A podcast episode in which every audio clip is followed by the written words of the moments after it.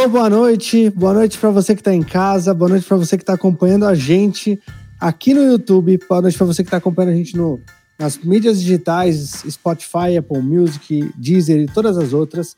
É, hoje a gente vai falar de um, de um assunto super, é, digamos, arriscado, um assunto meio complicado. Mas antes de apresentar meus amigos que estão aqui comigo, vou dizer para você seguir a gente no meu Instagram, que é Guima Montanari. Você pode seguir também o meu amigo Semimarum no arroba semi underline marum ou pedalquestbr também. E pode seguir a Lele Maier no arroba Lele. É Lele Maier, né? Lele Maier, me desculpem. E também segue a gente no Setup Podcast no Facebook, que é onde a gente faz as pautas desse programa. Então, uma dessas dessa pauta aqui foi uma das pedidas aí no Instagram, no, nos, nas caixinhas de mensagem. Você também pode seguir a gente aqui no canal do YouTube. Clica no sininho, ativa a notificação. Sempre que a gente estiver no ar, você vai receber a notificação e a notícia. E boa noite para vocês, meus amigos que estão aqui comigo. Semi, Letícia, como é que foram aí de um mês e meio que a gente não se vê aqui no programa? Quanto tempo, hein?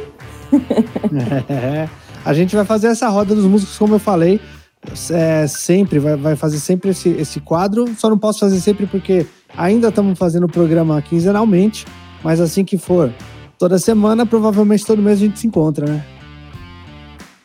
Vamos que vamos. É uma honra estar aqui sempre com vocês e a gente sempre divide os melhores assuntos e acabam sendo as melhores polêmicas. Eu chamo a tropa de elite para falar desses assuntos, né, Semi? O que, que você acha? Eu queria estar tá agradecendo que hoje eu estou tomando uma cachaça envelhecida para vir sempre com aqueles bons argumentos. Então, Guima, muito obrigado pelo convite. Lele, é sempre bom trocar ideia contigo. Já dá um beijo pro Darta, que falou que a gente é lindo e transparente. E acho que é isso. Vamos que vamos. Assuntos, assuntos gostosos.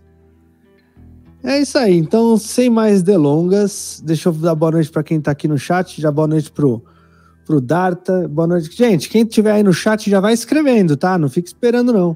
Pode dar boa noite, pode escrever pergunta, pode mandar aquele comentário gostoso pro Sam responder, que daqui a pouco ele vai estar tá calibrado, já vai responder tudo que vocês quiserem. Só tomem cuidado. É.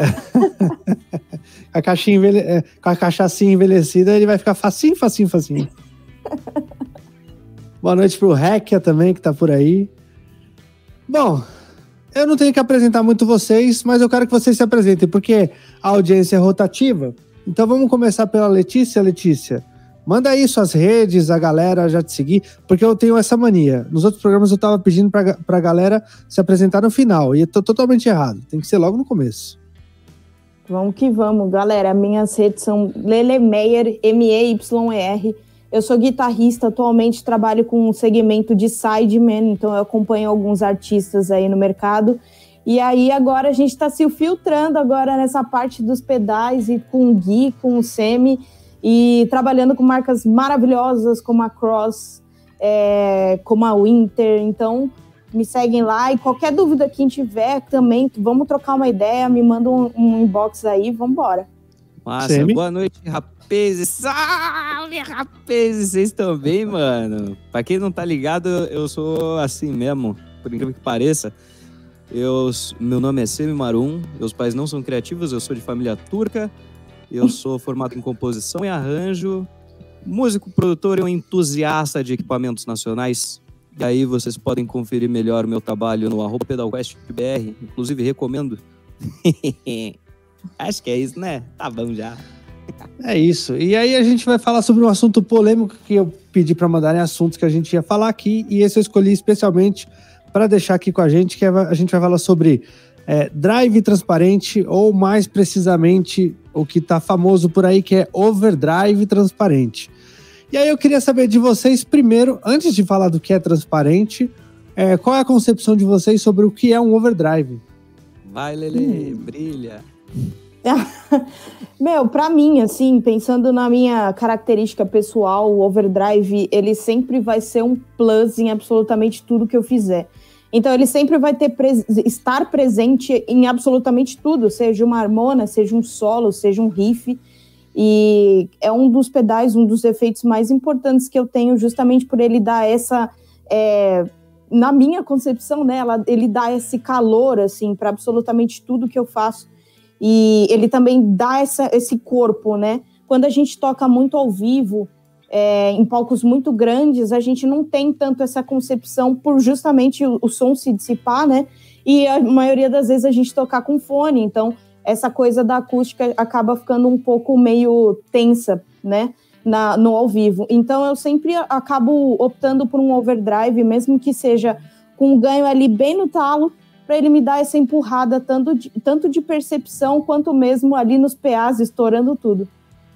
Bom, para mim, se o cachorro é o melhor amigo do homem, o overdrive é o melhor amigo dos guitarristas e das guitarristas. Porque ele é confiável, popular e é difícil achar alguém que não goste. é, overdrive aqui para mim eu costumo usar é, desde no som limpo. Acho que como o Semi também fala que usou muito assim, né, na vida. Acho que quase todo mundo já usou assim na vida um, um overdrive como som limpo até. Hoje ainda assim uso muito, mas mantenho também som limpo de guitarra e descobri uma, uma coisa muito gostosa que é, é, saturação natural de válvula, ou saturação natural de até transistor, que é o volume no talo para gerar os harmônicos e gerar esse overdrivezinho aí que, que talvez seja de onde apareceu as primeiras ideias de overdrive, né, dessa distorção por saturação. E eu gosto muito do efeito. Eu não sei se vocês é, enxergam desse jeito como eu, mas o overdrive ele dá aquele som de respirada. Quando você tem um amplificador que não responde muito é, para equalização, a hora que você liga um, um, um, pedal de overdrive na frente dele, mesmo que o máximo possível clean e soca volume, ele dá aquele som, né? Aquele, aquela aquela respiradona né, no, no, no, amplificador e você consegue arredondar muito o som dele. Vocês utilizam assim também? Muito. Ele dá o corpo, né? Ele dá o corpo. Dá até, inclusive, é, uma sensação até de boost, né? Que a gente consegue fazer aí uma substituiçãozinha usando até um, um rasgado um pouco mais gostoso, né? Coisa que às vezes o boost, por exemplo, não dá tanta essa percepção pra gente. Entendeu, Darta? Deixa eu render o assunto aqui, cara. Para de acabar com o meu papo aqui, bicho. para quem tá ouvindo só no, nas mídias sociais, o Darta escreveu: é, Drive transparente existe? Não? Ok, muito obrigado. Até a próxima semana. Não é isso ainda. Calma. Vamos respirar. Uh, Semi. Bicho, eu. Deixa eu ver. Eu, na real, é um pouco antítese, assim. É muito natural os guitarristas deixarem o som minimamente, seja num break-up ou tipo, o som tem um, pelo menos uma sujeirinha durante o play. Eu deixo clean, clean. O meu amp, o amp que eu sempre utilizo é desenvolvido para ter headroom alto pra cacete, que eu faço algumas coisas de guitarrada baiana e tal. Então eu deixo ele muito limpo. E o meu drive, que seria o de primeiro estágio, estou fazendo aspas com a mão para quem está acompanhando em vídeo. O meu primeiro estágio, ele já é um drive meio nervosaço, assim. Então, tipo, você chamou a pior pessoa possível pra falar de transparência, porque eu sou meio na premissa do gaitão, assim, ó. É tipo, bicho. Ah, esse daqui é legal. Eu tô, hoje eu tô cheio de frases de efeito. Eu já tomei umas quatro shots de cachaça. É, bicho, no mundo tão colorido, pra que, que eu vou querer transparência, bicho? Pra quê? Aí pronto, a galera já entra em rage. Mas, ó, se você entrar em rage, deixe like ou dislike e comente aqui embaixo pode me ofender pra caramba. O importante é dar um, um engajamento aí pro Gui. é isso aí. Mas, Semi, jovem, uh, eu, eu e a Letícia, a gente acompanha artistas e muitas vezes não pega palcos tão preparados, com amplificadores maravilhosos, e muitas vezes os artistas não querem amplificador no palco. E aí a gente precisa de um overdrive para ajudar aquele pré-amplificador e aquele simulador de gabinete, ou até mesmo aquele camper, se você for mais famoso e tiver mais dinheiro, a dar aquela respirada no fone de ouvido, no som do PA, para deixar aquele som um pouquinho mais orgânico, mesmo como eu te falei, mesmo sujando pouco, tá? Eu tava vendo uma live esses dias aí e tem um cara falou assim: ah, esse monte de, de cadeia de overdrive, cadeia de ganho e não sei o que, isso é coisa para boi dormir. E não é, gente, não é. Funciona. Aqui no meu, como eu falei, cansei de falar para vocês, eu tenho cinco estágios de overdrive. De, na verdade, eu tenho três de overdrive e dois de distortion. Eu o somo, eu faço a, a cadeia de sinais quando eu preciso mais, mais volume, mais som. E isso dentro do, do som completamente digital que vai para um fone ou para um PA super equilibrado, uh, faz muita diferença. Porque você cria e, e levanta harmônico de onde não tem porque todo mundo aqui que, que acompanha o programa e já usou algum simulador na vida, ou já usou um plugin de computador, sabe que é muito complicado tirar harmônico dessa situação. Você não consegue trazer é, é, microfonia, harmônico da guitarra, ou até realimentação de captador. E a gente consegue levantar esses harmônicos aí na força, quando você está completamente isolado do na mundo no seu ódio. Né? Na força do ódio, exatamente. Não é, Lê? Cara, total, assim. Inclusive, é algo que eu sempre costumo fazer, é, não só utilizando overdrive, mas às vezes usando até dois tipos de preamps diferentes, assim. Que inclusive também é um tabu, né? A gente ouve a galera falando, não, porque o preamp é um preamp. E na verdade a gente consegue fazer uma mistura aí. É, lógico que com muito estudo, muita percepção de, de e referências né, de sonoridade, mas é, às vezes eu até utilizo essa camada com pré-amps para dar mais empurrada ainda no overdrive, porque a gente não tem geralmente essa concepção do, do palco lá na frente, né? É muito difícil, mesmo com passagem de som e tudo mais, ou até você pedindo para gravar um vídeo, são coisas totalmente diferentes. Então, a gente sempre precisa até ter uma opção extra para qualquer BO de, por exemplo, é, com o técnico, técnico, enfim, qualquer problema de comunicação ali, você ter sempre um backup para te dar esse, esse empurrão aí com tudo, né? Vai lá, Sam, eu te cortei, desculpa, cara. Imagina, bicho, é que eu, isso é interessante porque, assim, é, dentro da carreira profissional de qualquer músico musicista, existem várias áreas de atuação, né? E acho que a gente comentou, inclusive fica a dica para você que está acompanhando o papo agora, depois desse você pode ver um que eu e a Lele participamos, que eu não lembro mais o assunto, mas eu tinha comentado sobre isso, né? Uma das minhas atuações profissionais de play é com banda autoral. E a gente tinha comentado sobre assim, putz, é difícil às vezes levar amp, você não tem todo, você não tem tanto controle da situação como você gostaria, né? Principalmente sendo contratado, você como um terceiro ali no profissional. E aí eu dei uma falada quanto à minha situação. Eu trabalho tanto produzindo quanto gravando e tal. E aí a minha banda é a Saravá e eu sacrifico minha coluna carregando meu amp e brigo para que ele aconteça. É lógico que assim, são situações e situações. Se eu tiver que quando eu estava no navio, por exemplo, é, uso o que tem e quando é para eu fazer cover, você reproduz exatamente o mais oh, perdão, o Odar tá pedindo pra dar um up no mic. Tá de boa aí pra vocês? Eu acho que tá um pouquinho baixo mesmo, pode, pode subir. Deixa eu dar uns 5 centavos aqui. O Marco gosta de ouvir minha voz, né? Ah, é. Mas, enfim. É... Então, depende muito da, da proposta profissional do músico, né? Então, por exemplo, quando eu tava no navio, bicho, e mesmo sem ser o um navio, para mim, quando é para fazer cover, tipo, ah, faz banda de repertório cover de rock 90, faz cover de baile. Aí a graça para mim é tirar o mais parecido possível. E dentro disso, bicho, na guerra urubu é galinha e tá tudo certo. Saca? Não tem essa de tipo, ah, porque como assim você não vai usar um amplificador com uma 4 de 12? Para, bicho. Saca? Não quero passar o resto da vida fazendo passando com ortopedista. Porque. né? É, Mas... eu quando vou fazer ao vivo, eu, é, eu ainda levo o meu, o meu amplificador. Ou eu levo o ZT, ou eu levo o mini, o mini head, mas uma caixa também. Porque quando surge a oportunidade e eu posso usar, eu quero usar, sabe? Uh, na verdade é que assim, eu toco muito em palco de festival, né? Muito, a gente toca em muito festival. Eu, pelo menos, toco em muito festival de, de música cristã e tal. Então é aquela loucura de entra um, sai outro, entra, sai o outro, entra um, fica aquela 10 minutos de passagem de som. E quanto mais pronto o meu som tiver ali, mais rápido. Então é plugar na linha. Quando eu tenho um amplificador, eu puxo uma linha para palco para eu ouvir, né? Que normalmente eu somo com o meu fone de ouvido que vai estar tá ali com a passagem do Seja o que Deus quiser.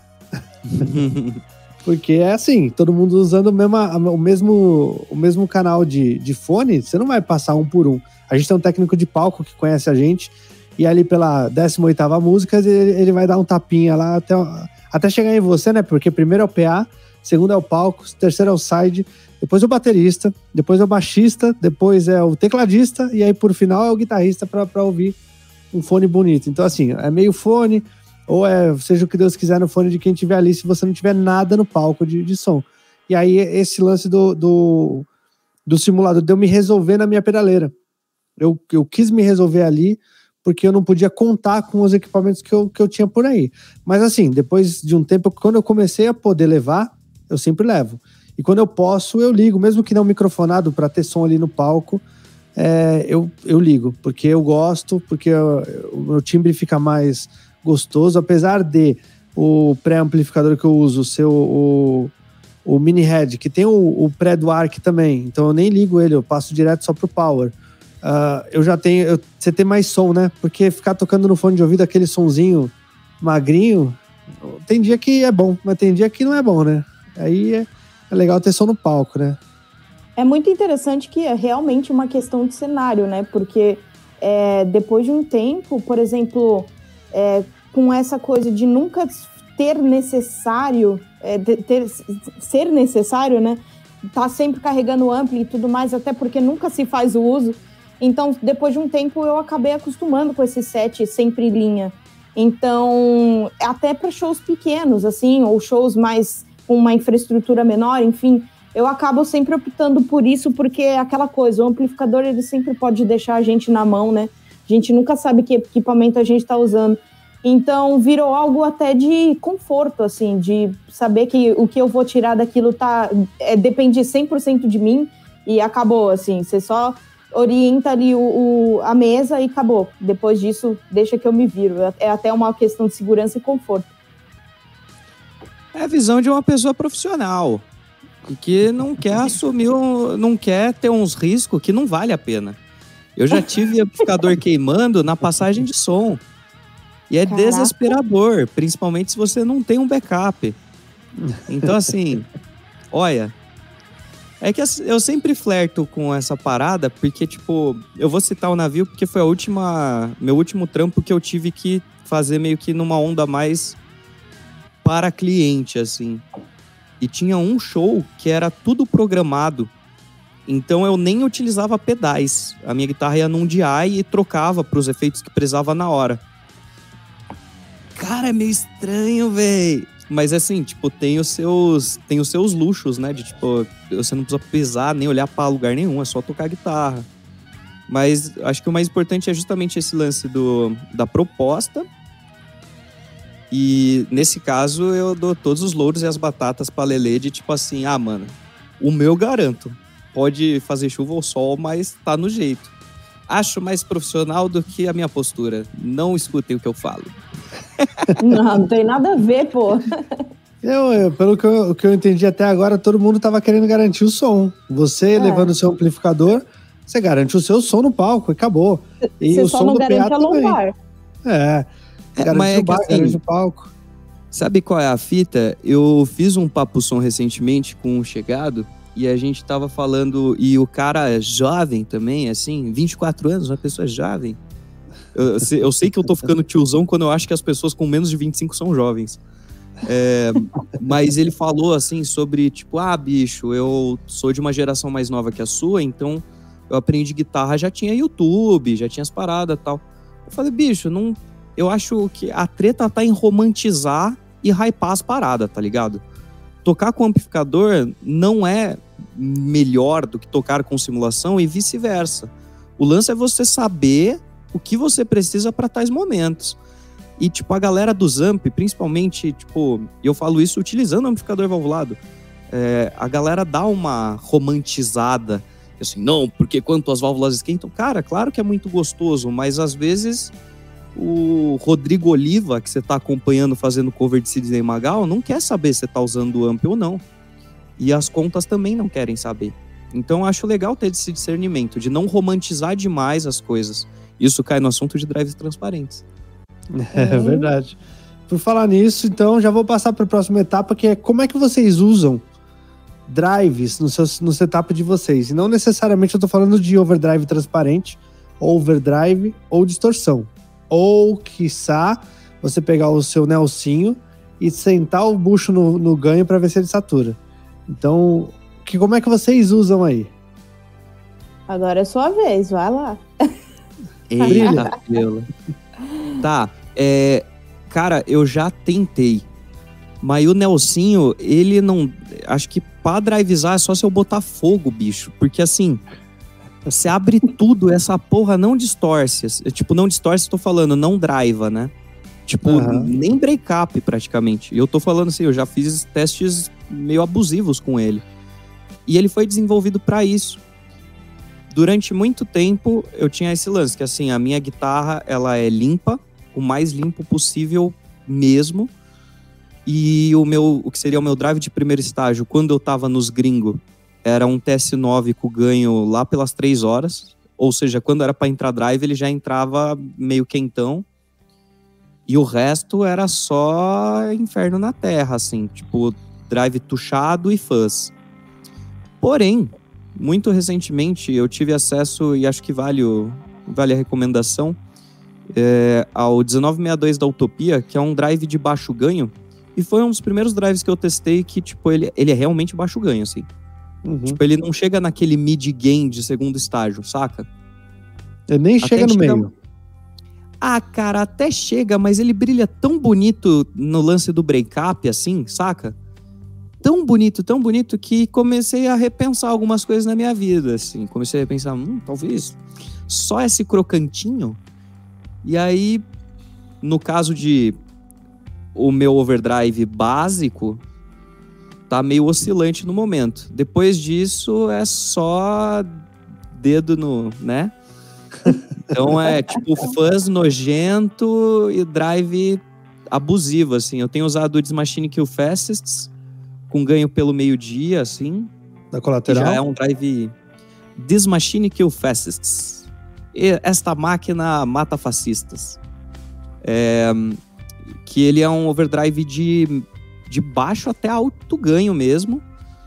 E, cara, ele é muito definido. E eu acho que esse é o lance que gera muita polêmica, porque as pessoas vão nesse lance de drive transparente, achando que. Eu não sei. A gente vai entender mais para frente durante o papo o que é um drive transparente. Mas no meu caso é assim: eu não sei mais o que seria o meu primeiro estágio.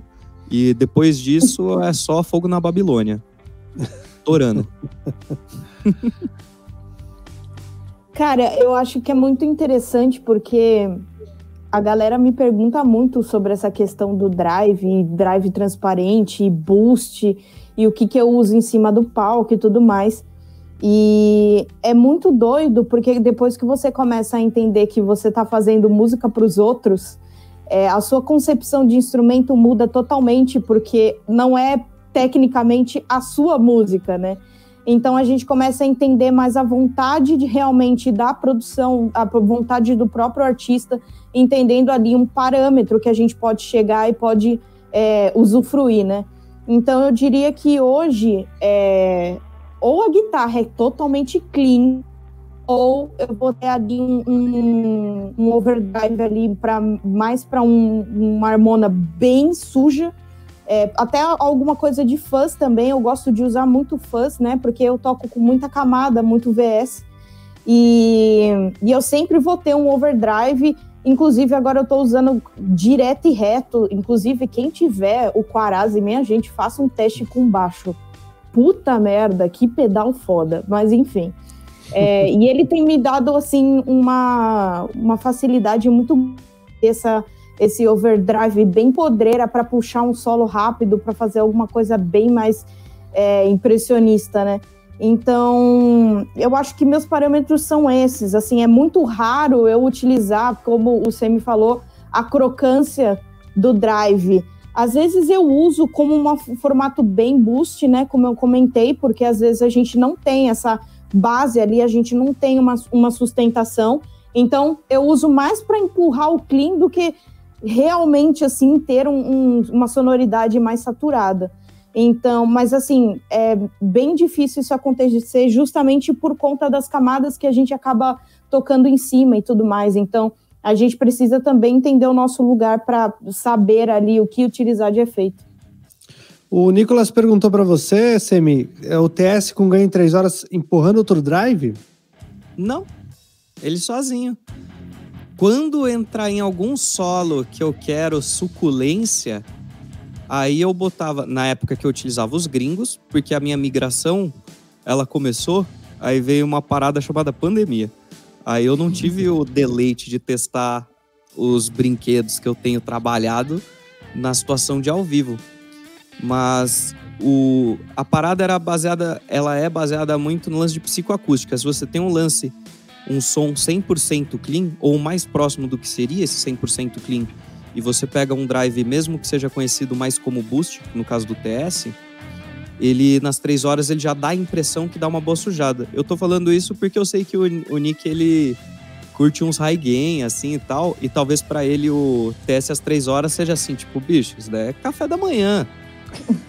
Só que no, no contexto da minha banda, quando eu ia de um clean pro TS, dava aquela veludada. Tipo, é realmente a proposta que o TS tinha de tipo assim, Tube Screamer, saca? E daí ficava meio que nessa onda, assim. Ele só usava para bustar em um solo ou outro, e daí na cadeia vinha um Tamnos Deluxe com a chavezinha de hot e ganho no talo. Ou às vezes para é. empurrar fãs. É o que você falou mesmo, fogo no parquinho, né? Aí, aí é fogo no parquinho mesmo. é, eu, para falar a verdade para vocês, eu só uso um pedal aqui no, no meu setup acima de meio-dia, que é o Black, o Black Heart. O resto tá tudo para baixo de meio-dia. Inclusive o Aztec aqui, é, eu tenho ele, ele fica no meio do ganho, assim. O ganho não chega no 1, fica lá no meio, assim, só um, uma pontinha. Que é exatamente para esse crunch, quando eu preciso tocar mais pesado e quando eu uso o botão de volume, eu dou uma limpadinha nele e ele segue, a guitarra segue quase sem nada passando, só para dar aquela calibrada no som. E eu tenho o Citrus aqui que eu uso quase como, nesse pedalboard grande eu uso quase como um fuzz, porque ele tem dois ganhos, ele, ele, ele mesmo sozinho, o Citrus é o, é o simulador, é o é baseado no Orange, né? No, no Orange dos anos é, 60, se eu não me engano, que o Darta falou já. E ele tem dois ganhos, e dentro dele uma cadeia que, que dá, dá um som fuzzy, e aí, às vezes, eu uso ele somado com um cam, por exemplo, para realmente entrar numa onda fuzz, assim, bem, bem rasgada. E que é o que a Letícia falou: quando você usa um, um fuzz, não importa o que tenha na frente, ele vai cortar tudo no meio e vai pular lá, lá na, no ouvido da pessoa, né? Pra caramba, depois de um tempo você começa a ter essa percepção, né, do que funciona, do que não funciona. Foi o que você me falou, né? a gente começa só a ter essa concepção testando ao vivo mesmo, com tudo assim, a, na risca mesmo, é, é apostando. Se vai dar certo ou não, você só vai descobrir depois. Pra caramba! E tem um lance desse negócio de testar ao vivo que, por exemplo, na Saravá, que é o meu caso de play ao vivo, era muito uma parada de tipo, velho, eu falo de eu carregar meu amp nas costas, mas tocar com fone de ouvido é só quando a gente pega a Sesc, quando a gente dá uma sorte, festival tal. A gente já tocou em muito risca-faca, assim, sabe? E aí é tipo, o amp meio que tem que somar com o que vem, ou senão ele tem que se virar sozinho. E isso acaba, acaba criando também num contexto, do meu caso, que seria a Saravá, que tipo, é uma banda com muita, muito tambor, né? Percussão, bateria, baixo, guitarra e cinco vozes é, se você fizer ajustes muito sutis nos efeitos que você utiliza, eles acabam passando desaperce desapercebidos para público. Então, tipo, pode ficar massa para o guitarrista, mas pensando na música que a gente está tocando e no quanto aquilo realmente vai aparecer no contexto musical, fica mais esse lance de tipo, eu sempre preparei as coisas para que os efeitos ficassem realmente assim, algo aconteceu fica, acho que, mais didático para público geral, assim, saca? É isso. Não, é isso aí, você tá certíssimo. E é, é... Cara, você tá falando de tocar em risca-faca, toquei com sertanejo em muitos lugares que eu tive que empurrar com o, o ZT. O ZT é aquele amplificador que tá em cima do amplificador de baixo ali, ele tem um alto-falante de 3,5, só que ele tem 200 watts de potência. Então, assim, era a ardência no ouvido do, da galera. Já tive que tocar com ele para público médio, assim. Então, é, é, é isso aí. Toquei, toquei em praça com amplificador meu empurrando. Então, é, é normal. É isso que funciona. É, você precisa fazer o som acontecer. Que seja de fone, quando você tem uma boa uma boa qualidade, que seja de fone sai de retorno quando você está no melhor dos mundos e que seja só com ampli quando, quando precisa ser, porque eu tenho certeza que se a Letícia chega num lugar e só tem um ampli, ela vai usar o ampli, ela vai dar um jeito de fazer aquilo fazer funcionar com o, set, o setup dela, né? Que é o que todo mundo tem que fazer no final das contas, porque tá trabalhando para pagar conta, né? E até uma coisa interessante, porque a gente às vezes chega na soma, né? Você chega no lugar, tem um ampli ruim e não tem passagem de som. Então a gente tem aí um monte de coisa. Então a gente sempre tem que ter aí um setup muito sólido para fazer isso acontecer e com tudo, absolutamente tudo na manga, né? Todas as situações têm que estar ali imaginadas e já presetadas para qualquer BO, você ter ali uma carta na manga que vai fazer seu trampo acontecer com responsabilidade. É, o meu, o meu, o meu problemas assim, com meus problemas em ter um simulador eu tive pod, eu tive. Usei iRig, eu já falei para vocês, já usei Amplitude no celular em cima do palco para resolver problema de amplificador. Foi quando eu decidi realmente que eu precisava ter um. Finalizar o meu som no, no, no pedalboard. Porque se eu fosse depender de qualquer coisa da casa, às vezes não tinha amplificador. Às vezes tinha um amplificador queimado, com, com pré estourado. E eu precisava pular o pré e não tinha como pular. Então, esse meu lance de de me resolver no pedalboard foi exatamente por isso. É um pensamento de como eu me resolvo com uma pedaleira, só que eu não queria o digital, eu queria fazer essa transição. Eu já fazia o meio a meio, já usei pedaleira digital 100% e eu queria usar analógico 100%. E aí essa, essa minha vontade de finalizar o som todo da pedaleira dentro do board 100% analógico. Foi isso que, que me fez buscar o, o ARC chorar para ser para ser ouvido pelo Darta por causa do Ark, né? Mas vamos lá, vamos seguir para o papo que tá todo mundo chegando aqui para ver, que é qual é exatamente que faz, o que é exatamente que faz as pessoas falarem drive transparente. Qual é a diferença de um drive transparente para qualquer outro drive do mundo? Porque eu quis falar desse, como vocês usam drive, exatamente para explicar e, e, e, clarear esse assunto do que é um drive transparente. Porque eu escuto muita gente falando e eu escuto que muita gente nem sabe o que é drive transparente, porque vira e mexe eu escuto gente falando: olha lá, tá vendo esse som do John Mayer? É transparente. Não é nem transparente no conceito, muito menos no som, né? Então, o que é um drive transparente conceitualmente? O, o REC aqui, deixa eu só ler o que ele escreveu, que é, é bem por aí, que é... Ele lembra que o lance do, do transparente começou pela popularização do clone como boost com ganho zerado. E o MXR Microamp, nesse caso, faria quase a mesma coisa no quesito boost, e não filtra tanto as frequências. E aí, dando já o primeiro chute na bola aqui, falando que eu vi, o, se eu não me engano, foi o Darta que fez um teste com o com o pedal dele que, que imita o clone, né? Uh, que imita não, que foi baseado no clone, desculpa. Uh, e eu acho que foi ele que fez, Darta. Se foi você, escreve aí para mim, só para eu dar o crédito, que passou no, no analisador de espectro e que quando você liga, ele não salta os 2K, aquele, aquele ponto de médio, não faz aquele nariz nas médias. Ele simplesmente sobe o volume, um pouquinho parecido com o que estava antes.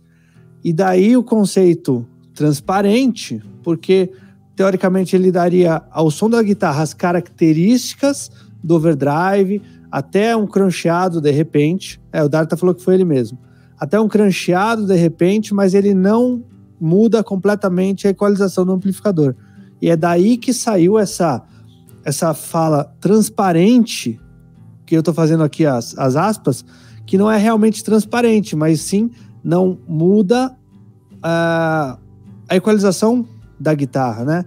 O que, que vocês pensam a respeito disso? Vai, Lele. É muito doido que a concepção de transparente, ela, pra gente, traz aquela coisa de que o pedal quase não influi em nada, né? Que o pedal ele não vai servir, ele vai estar tá ali, ó, só para te dar um confortinho. E na verdade não tem nada a ver. É um pedal que vai te dar aí uma substância muito massa, só que ele tem a ver com uma questão de característica, não tem a ver com uma questão de efeito em si, né? E a galera tá levando o drive transparente para totalmente um outro lado, assim. Eu acho que é o, o que você está comentando é mais ou menos um lance de, da tradução errada, sabe? Sim. A gente uhum. pegou uma, uma, um jeito que se fala lá fora e, e, botou aqui no nosso conceito. Eu estava eu tava gravando com, com um brasileiro que mora muito tempo nos Estados Unidos e ele já fala e pensa em inglês. Então ele falava assim: é, a pessoa perguntava uma coisa para ele e falou: Ah, vou deixar você saber mais tarde. Vou deixar você saber mais tarde? É inglês. Eu, eu até falei para um cara que ele falou: Ele falou, traduz na cabeça aí que dá certo. Mas é, é isso, é de trazer essa essa linguagem do drive transparente e aplicar aqui e sem entender o conceito, né? É isso que você está querendo dizer, né, Lê? Sim, total. E aí, Semi? Bicho, eu sou a pior pessoa para falar dessas coisas, né?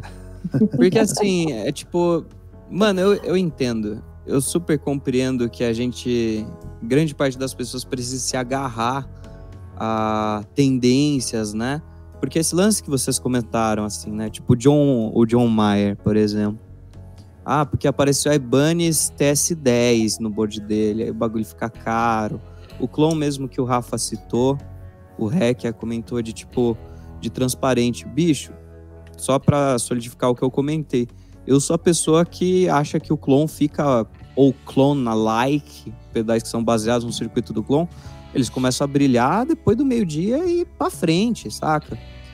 E aí o meu contexto mais nessa questão de drive transparente é assim, eu acho que é nebuloso, porque as pessoas tratam é, drives de low gain como se fossem esse transparente, e aí na real é tipo querer querer ter propriedade ou criar uma propriedade. Como um símbolo de linguagem, eu não gosto de utilizar, mas como muita gente usa, acaba virando meio que tipo um, um standard, né, de comunicação. Só acho que assim, tipo, bicho, se todo mundo tá usando, talvez não seja o caminho mais legal. Porque minha mãe sempre falou que eu não sou todo mundo, saca? E aí, tipo, acho que acaba ficando meio que assim, muito desgastante querer brigar com isso, porque as pessoas que vão atrás disso, talvez elas não tenham certeza do que elas estão buscando, né? Seria é. isso. Não, é, é, é, eu acho que é, que é isso que você está falando mesmo. Na verdade, as pessoas buscam alguma coisa porque alguém falou que é melhor, que vai resolver o problema dela, e na verdade o problema dela é não estudar o suficiente para fazer alguma coisa interessante. Talvez seja esse o problema. É aquela coisa da usa. venda por referência, né? Você vende é por sua referência, mas você não tem referência do que você quer para você, né? Só do que você quer ouvir dos outros. Então acaba sendo uma informação aí que viraliza, mas a galera ainda não tem essa concepção do que realmente fazer com um pedal desse.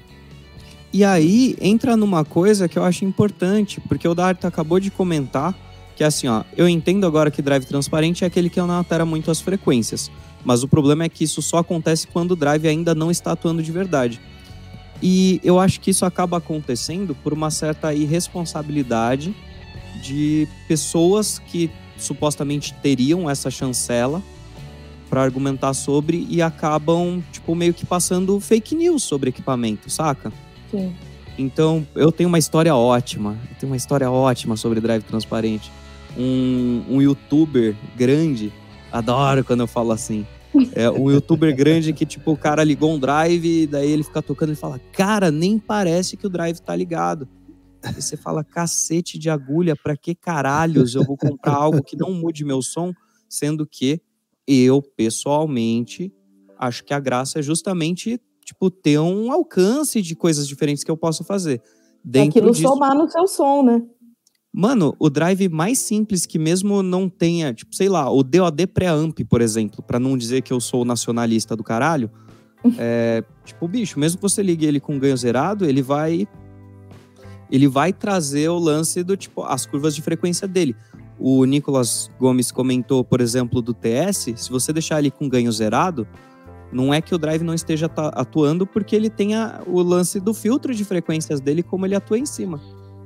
E aí esse lance de transparente parece meio que a antítese do que qualquer guitarrista buscaria. Que é justamente esse lance de tipo assim, por que caralho eu vou pisar nesse pedal então? E aí, só para complementar, eu acho que é onde fica nebuloso.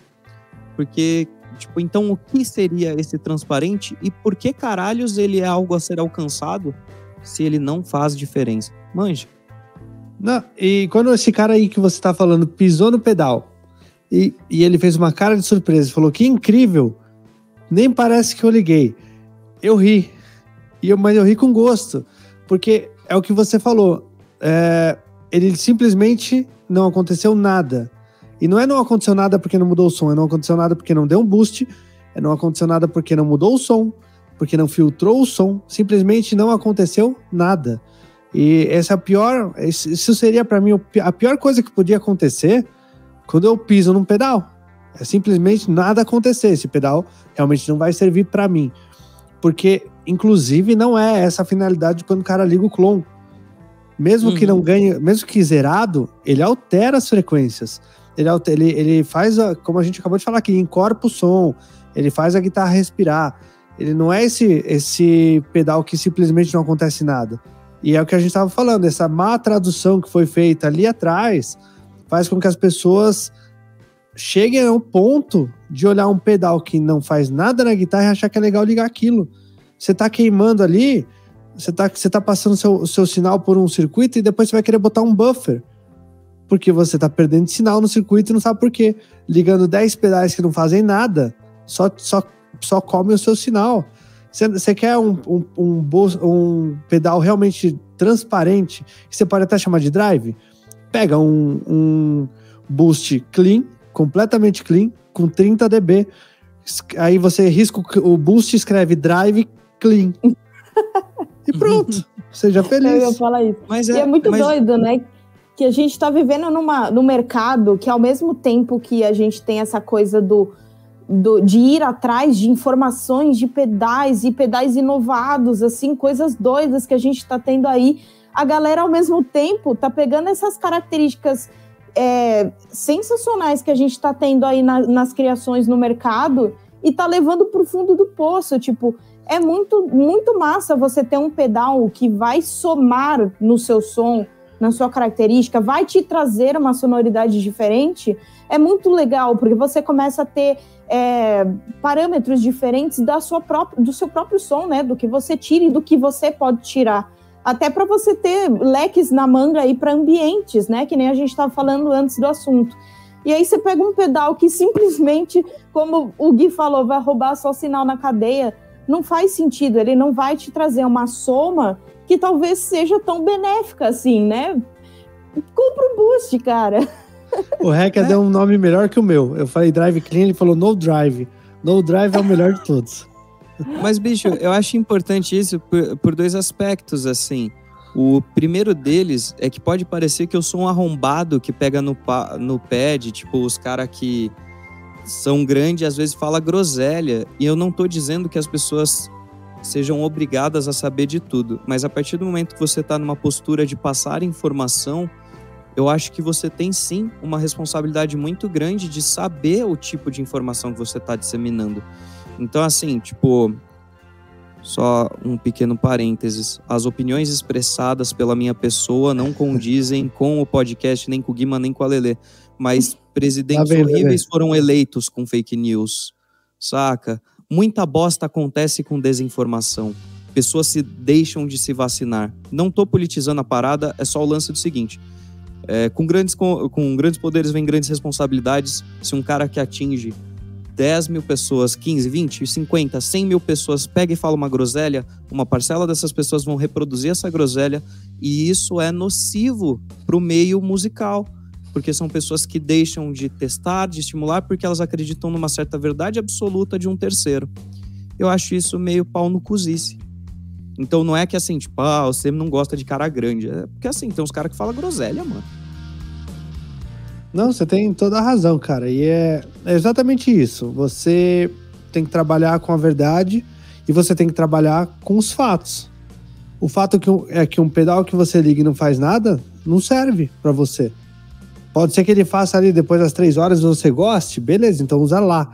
Não deixa ele zerado, porque ele vai estragar o seu som e não vai fazer nada por você. É, assim como qualquer outra coisa que, que se invente por aí, seja político, seja de saúde, ou seja do dia a dia. Né? Comer leite com, com, com pera, você vai morrer. Né? Esse é, tipo de, de coisa que se inventa porque se acha. E só um lance, mano, que eu acho importante, porque, por exemplo, para quem talvez conheça o, o PedalQuest BR no Instagram, sabe com mais veemência porque eu posto conteúdo diário. No caso do canal do YouTube, são reviews que eu posto quando tem. E eu sempre tomo um cuidado muito grande quando eu vou falar de um pedal, independente do quanto ele me estimulou certas coisas, porque assim, as palavras têm força, uma força inimaginável, cara. E se eu falo que algo é a melhor coisa que existe, ou se eu falo que algo é muito bom, eu já posso desestimular que uma pessoa faça de forma diferente. Então eu sempre tendo a usar palavras como assim: ah, isso daqui é interessante, isso daqui é diferente. Porque, bicho, a era da comunicação se tornou a era da desinformação. E daí eu acho que a gente tem umas responsabilidades quanto a esse tipo de propagação, manja? Total. E aí, entrando nessa onda, então, de entender, a gente já falou que um drive transparente transparente entre aspas, ele levanta o som e ele colore o seu som, então ele não é transparente, ele só não altera muito o seu equalizador. E um drive comum vai alterar ali o seu equalizador, ou um overdrive padrão. Nos 2K, ou um distortion vai alterar lá para os 800 e para as altas, né, para depois de 5K, ou um high gain que vai levantar que nem um maluco o seu som e dar aquela chapada geral Uh, como é que a gente poderia chamar, então, um pedal que faça essa pequena alteração sem modificar muito? Como é que a gente Antes poderia dar um nome melhor do que drive transparente? Eu tenho, eu tenho só uma pergunta rapidinha, que eu acho que seria legal vocês falarem para mim. Desculpa roubar o posto de host rapidão, Guima. Mas um drive transparente seria um que não altera de forma perceptível a equalização. Quer dizer que se ele for baixo ganho ou alto ganho, ele continua sendo transparente? Só para eu entender. É, o lance do transparente é que não muda o seu, o seu equalizador de forma grosseira. Por, porque, por uhum. exemplo, o Tube Screamer ele muda de forma grosseira o seu, o seu equalizador. Assim como o Super, o Super Overdrive muda. Assim como quando você liga uma distorção de um amplificador, ele muda. Simplesmente, na verdade, assim como você ligando um amplificador de guitarra, na sua guitarra, ele muda a equalização da guitarra, porque todo mundo aqui na vida já ligou essa guitarra numa mesa de som e falou: Meu Deus, que som horroroso. Né? Então, é, basicamente é isso. É, é um, é um pedal que não vai mudar a sua linha de sinal da guitarra amplificador. E aí, hum. um que muda muito seria o não transparente. Então, a gente está falando mais sobre a equalização de um pedal do que sobre a atuação de, de distorção nele, na verdade. Claro que o ganho vai alterar a propriedade sonora. Então, se a gente ligar um high gain que não muda nada ao seu, ao seu equalizador, mas vai te adicionar aquela distorção monumental, ele está alterando alguma coisa. Só se você zerar e ele não alterar nada, aí beleza. Mas, não, mas o, aí... caso, o caso é não, não é o não alterar o som, e sim não mudar é, drasticamente o que você está ouvindo. Entendi. Lele, então a Lele primeiro. Daí qual coisa eu Ah, eu, eu comecei da última ela. vez. ah, eu vou. Tá. Eu acredito que. Digamos que você tem um pedal de overdrive que ele vá de médio a alto ganho. E aí o equalizador dele com tudo no meio-dia seria ele não atuando. Eu acho um puta de um desperdício do caralho porque assim, qual que é o lance? E daí eu vou, vou contextualizar com historinha, que é o jeito que eu sei me comunicar. Eu fui gravar uma banda de thrash metal e a gente usou um PIV Valve King e um Fender Frontman. Sim, o Fender Frontman, que todos vocês adoram do fundo do coração. para gravar thrash metal, utilizamos a distorção do Fender Frontman. E o que, que aconteceu? Com o Drive, boostando esse Frontman, a gente utilizou a eu utilizei a equalização para chegar no timbre que eu queria, porque a equalização que o pedal trabalha não necessariamente é exatamente a mesma região de frequência que o seu amplificador. isso é uma das coisas mais legais que um pedal pode te proporcionar, independente de ser uma distorção. É justamente essa liberdade de trabalhar em regiões que talvez o seu ampli não atue, seja para adicionar ou tirar. Por mais se o seu amplificador tem um som tão maravilhoso, eu consideraria não usar um overdrive na frente dele. Ah, mas eu quero manter as características e sujar esse som. Vai pro breakup do seu amp. Ah, mas meu amp não consegue breakup. Então o que, que você tá buscando, irmão? tá ligado? tipo, esse é o meu argumento. Tipo, acho, eu acho meio redundante querer buscar algo que não altere, sendo que a graça, principalmente quando a gente uhum. fala de drives e distorções, cara, são diferenças brutais. O que coloca para muita gente, se a gente pensar de algo de uma forma simplista, o que diferencia para um público geral o som de um violão para uma guitarra é o som de uma guitarra ser distorcido. Para quem não é músico musicista, para quem não, para quem acha que o, o baixo é uma guitarra, a diferença do som é justamente o fato de tipo, ah, a guitarra distorce, violão não, saca? Então eu acho meio que assim, tipo, ai. Esse é meu argumento.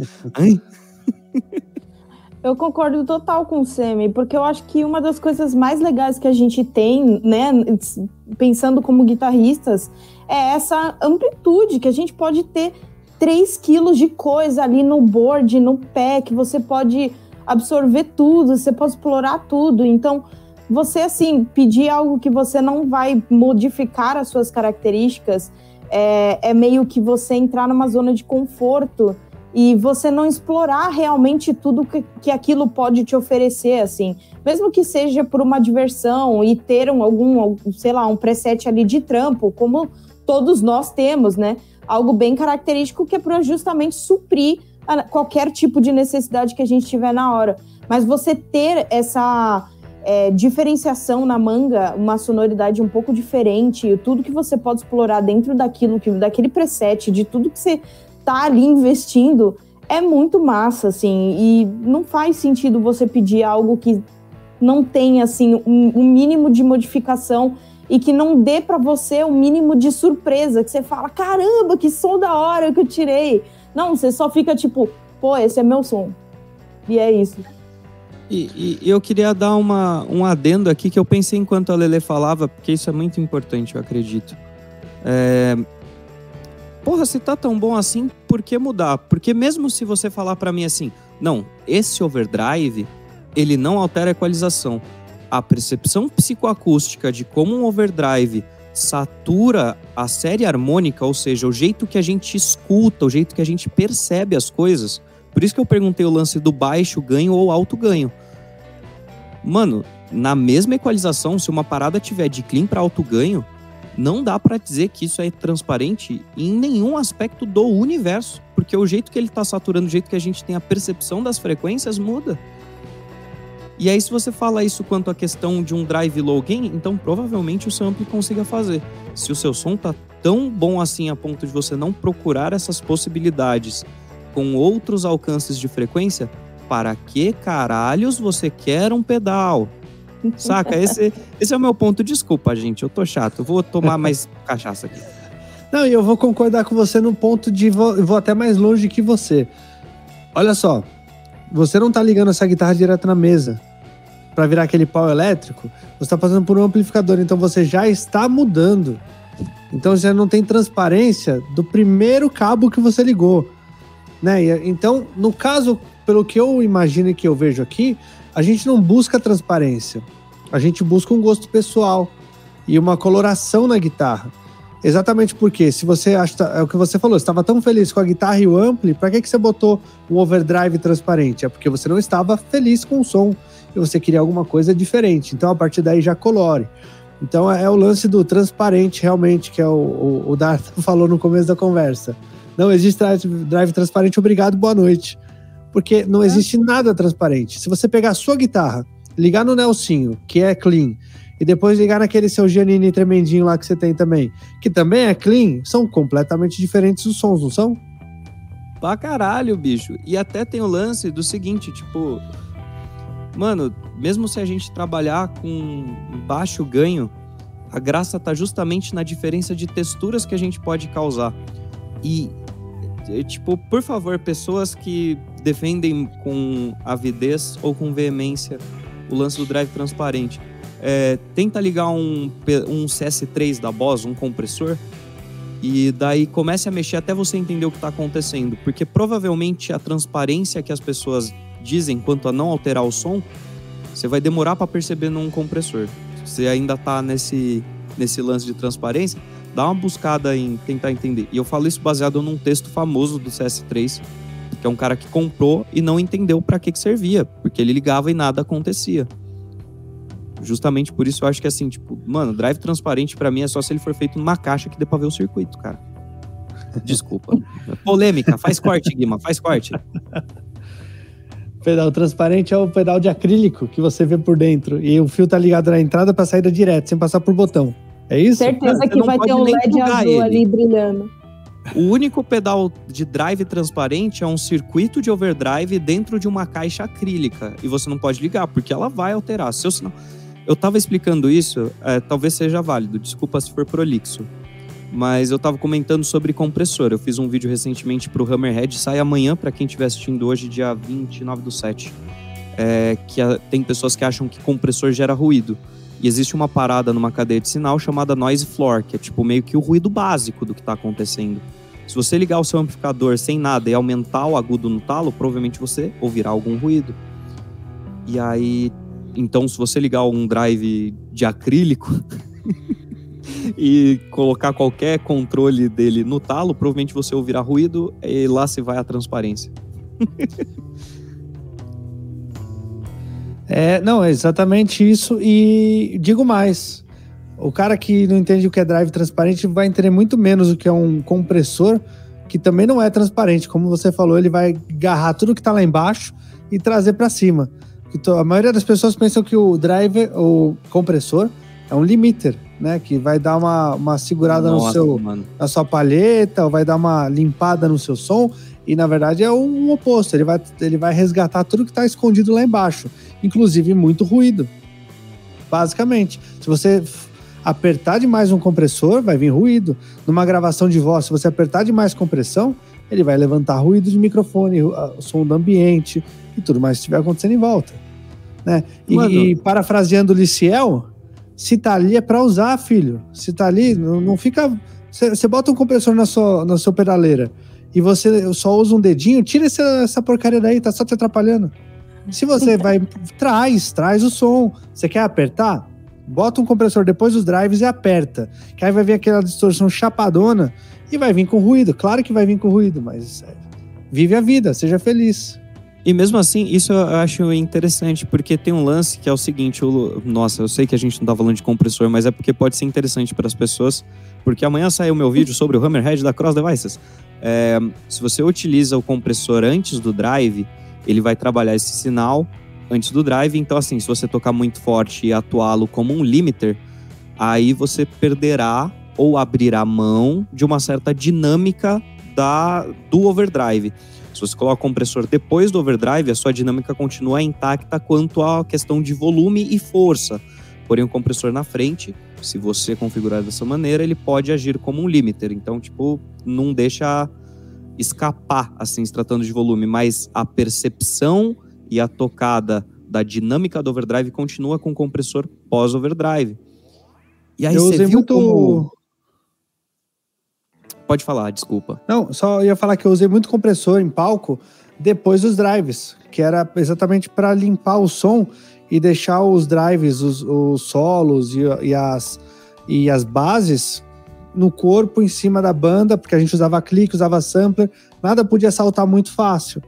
Então, para o cara, para o meu técnico do som lá, não ficar o tempo inteiro preocupado com a minha guitarra pulando, e aquilo lá, a gente está com um ampli no palco, você não sabe a resposta do que estava dando ali, eu já meti um compressor depois do drive para dar aquela segurada, aquele, aquele, tirar aquelas pontinhas, deixar mais mixado o som do, do, do overdrive que eu estava usando, da distorção que eu estava usando.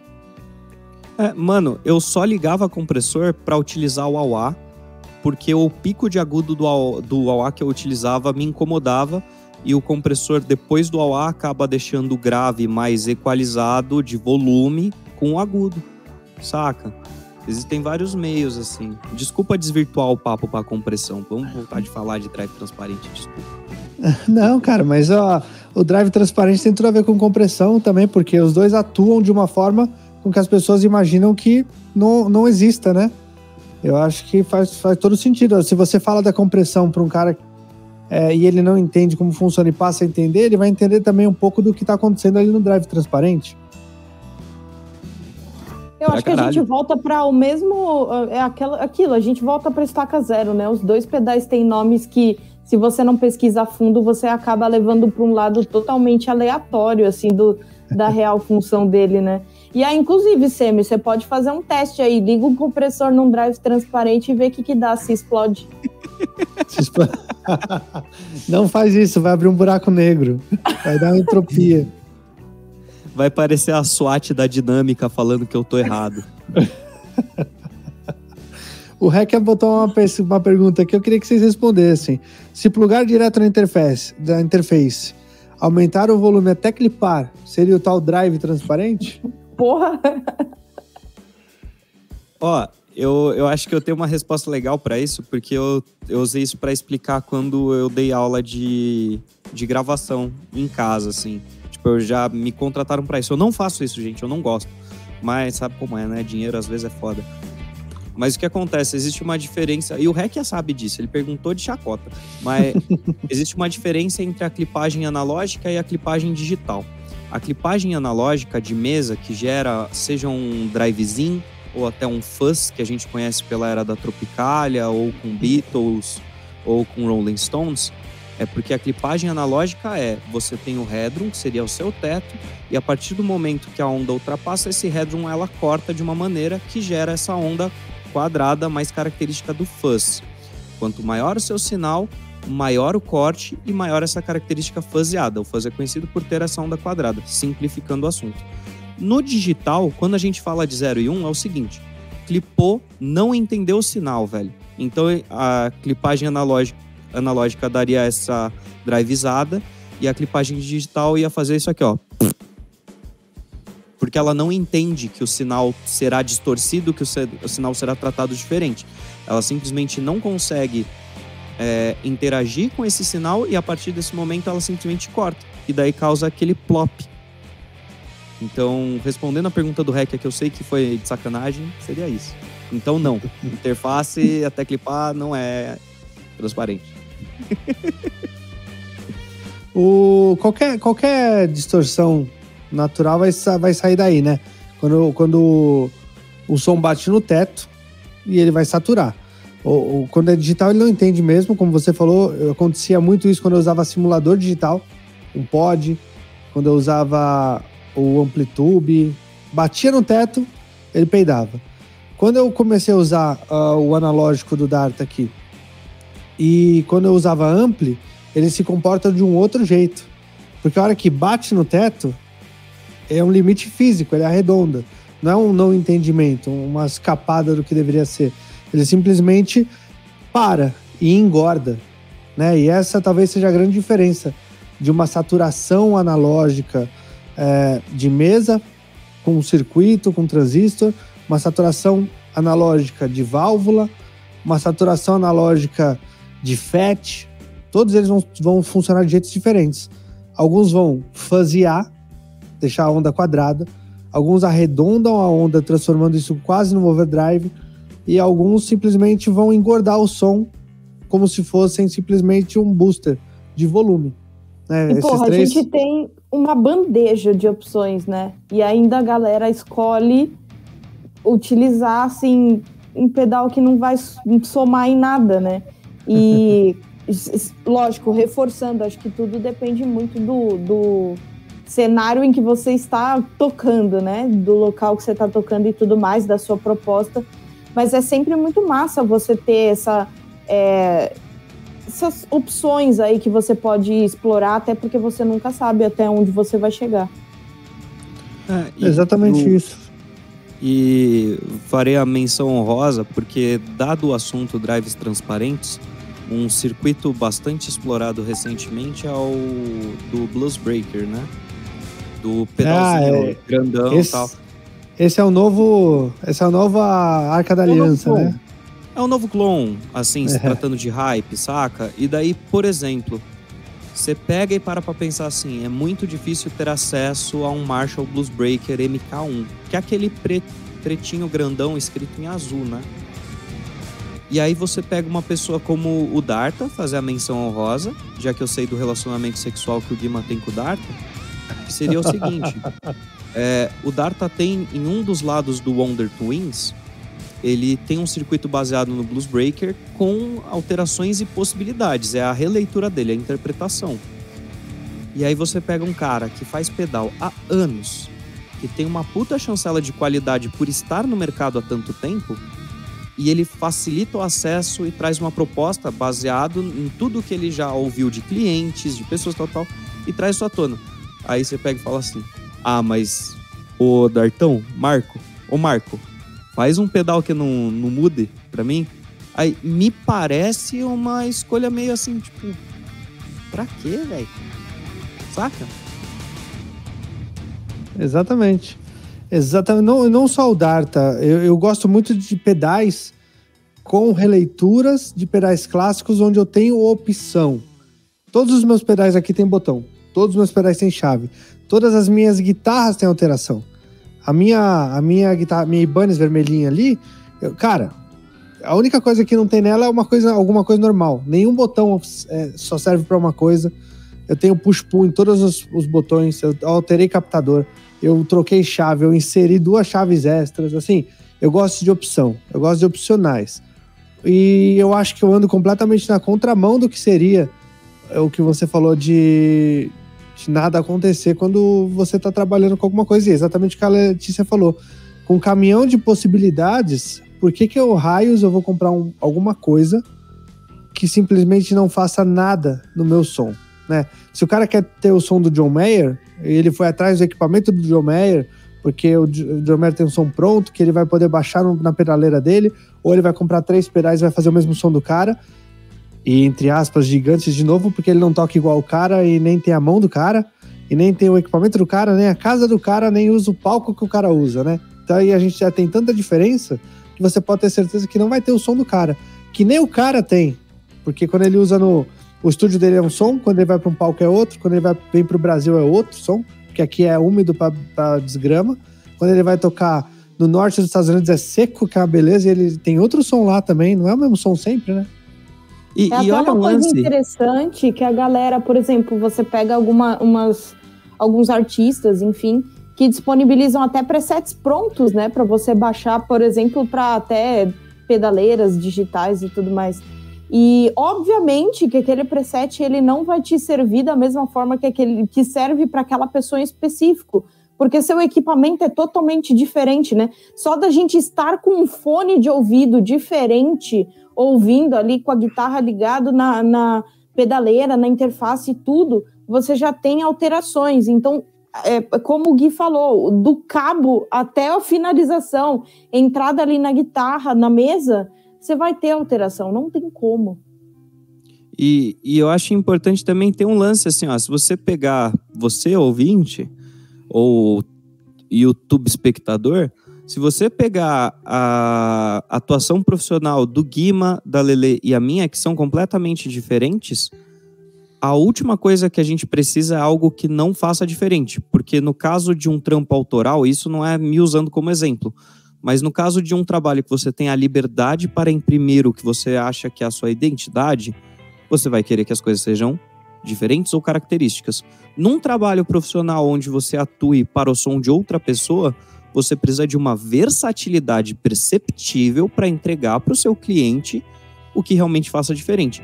Eu boto, eu, eu ia falar uma coisa errada, eu coloco minha mão na mesa e você pode arrancar fora que assim, se você chegar para um artista grande para fazer side e ligar um pedal que não faça nada e falar assim, bicho, olha o que, que esse pedal faz, ele vai falar assim, hum, então tá bom. Ou seja, não serve nessa proposta. No seu trabalho autoral ou de gravação, se você ligar um pedal e ele não fizer nada, provavelmente as pessoas também não vão perceber. Nessa a gente cai de novo naquele lance do assim, para que caralhos eu quero um carrinho que não faz nada de diferente? Desculpa, Deixa eu mandar uma boa noite aqui rapidinho só ah. pro, pro Dolph que tá aí. Falou que a única coisa original da Mi Bunnies é o nome, mentira. A madeira também tá lá. uh, boa noite para Alexandre de Caparaó, Caparaó. E boa noite pro Léo, que chegou aí. Boa noite, senhor Léo. Estamos aqui falando de um assunto que você adora, Léo. Depois você dá seus 50 centavos aí no chat, por favor. E fala, Lê, desculpa, eu te cortei para falar boa noite aqui pro pessoal. Será que a gente pode pensar num pedal transparente, num drive transparente como algo psicológico, assim? Eu acho. Não só drive transparente, eu acho que grande parte do som que muita gente busca é absurdamente psicológico. Eu acredito que todas as relações do ser humano dentro de uma sociedade é psicológico.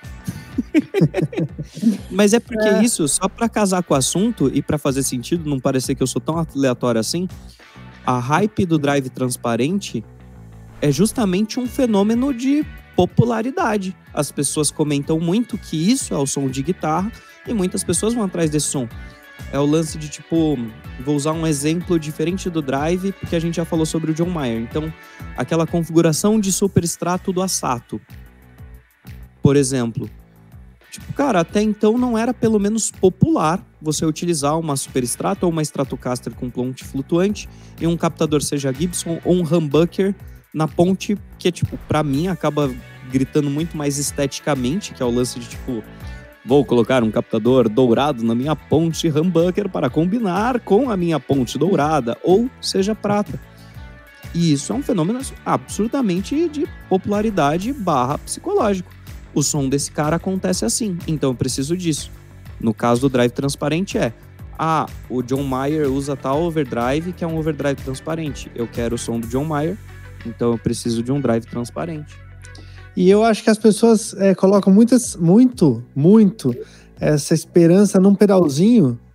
Que, claro, eles vão comprar um genérico, porque ninguém tem dinheiro para comprar um clone original, né? Que nem o John Mayer. E eles não olham nada para aquele setup com seis amplificadores que está atrás do John Mayer, para aquela PSR ou para aquela Fender de 10 mil dólares que está na mão do John Mayer, e no estudo que o John Mayer teve durante quatro anos na Berkeley. Não é? Você botar sua esperança de um som igual do John Mayer num pedalzinho de 200 reais chinês, me desculpa, você tá mirando errado, filho. Ou até mesmo naquele pedal absurdamente caro do, do Asato, né? Tem um pedal assinatura, que também é Nossa. nessa onda aí. Hum. Puta, o pedal do Asato. Gente do céu, aquele Jan Ray do Asato. Eu entendo, eu entendo vocês que querem pagar uma bala.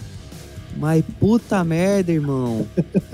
Caralho, bicho. Ó, é importante ressaltar que existe a indústria da música. Dinheiro é gerado disso, apesar da gente não ver grande parte desse dinheiro. E branding, é, artistas, signature e o caralho faz dinheiro. E é por isso que as pessoas buscam. Quanto mais difícil essa busca, mais ela devolve as lágrimas de unicórnio que ela propõe. E assim é vendido equipamento que tipo, eu entendo, só talvez eu não concorde. E acho que a gente também chegou num parâmetro de informação muito rápida, né? E como a gente não tem mais aquela é, referência sonora ao vivo em cores, para a gente conseguir ter realmente uma concepção do que está rolando aqui, né, ali na nossa frente, a gente acaba vendo realmente qual é o hype para tentar entender como a gente pode se aproximar daquela sonoridade. E na verdade tem muita coisa por trás, né? É isso. Eu acho que a gente deixou bem claro já, então, tudo que. Vamos fazer, vamos fazer o seguinte. A gente vai entrar naquela parte do, do, do papo aqui que a gente vai deixar só online, mas antes disso, vamos responder duas perguntinhas que me mandaram aqui. Então, quem estiver aí ouvindo nos, nos Spotify da vida, vem aqui pro YouTube, lá pra, por volta de uma hora e vinte, mais ou menos, de papo, que a gente vai começar a responder as perguntas. E a galera que tá no chat pode começar a mandar pergunta mais, mais cabeluda aí para os meninos responderem, para as meninas responderem. E vamos começar com uma pergunta aqui de um amigo meu que trabalha exclusivamente com produção musical. E eu encontrei com ele, inclusive, essa semana, ele é de, outro, de outra cidade aqui. E eu, eu achei muito engraçado, porque ele, ele não é guitarrista, ele é produtor musical, tecladista, pianista, talvez ele nem saiba dos papos que a gente fala. E aí ele me fez essa pergunta aqui. O que é drive transparente? Lele Quem primeiro quer eu responder para ele? Hã? Cara, drive transparente para mim é realmente assim, não não vai ser, não não considero um pedal, sinceramente, assim. Ele para mim não tem nenhuma alteração, não tem uma utilidade, é como eu até perguntei para vocês. Ele deve ser alguma questão assim psicológica, literalmente, né? Então, é, a gente consegue fazer uma substituição muito bem feita assim com o próprio overdrive ou com o próprio boost. Então, como que a gente compra um pedal que não tem uma função assim? Então, eu acho que o overdrive transparente vai ser um pedal assim que literalmente não tem uma função predita assim, cara, eu não consigo nem falar. Eu acho que drive transparente é grife. Hum. Não justifica, mas tem gente que quer isso. E aí, o foda é que é uma grife, tipo, de proposta que qualquer um pode adquirir, saca? Não é uma grife de nome. E aí eu acho redundante pra caralho. Então, drive transparente é um nome para vender pedal. Muito bom. uh, e essa pergunta veio, de novo, vou deixar claro, ele é produtor musical, pianista, tem um estúdio e tem é, no estúdio dele aquele pré clean, que eu não vou falar o nome que não tá me pagando, que é aquele que a gente liga o instrumento, ele sai de um jeito, do mesmo jeito que entrou. E tem válvula e tudo, sabe? Aquele que não muda nada. E ele liga para colorir o som. Então você imagina, se é aquele lá ele escuta alguma mudança, você imagina o que, que ele ouviria num drive transparente, né? Porra, Vamos para a próxima pergunta. Hã? Não, impressionante, eu gostei dessa. Vamos lá.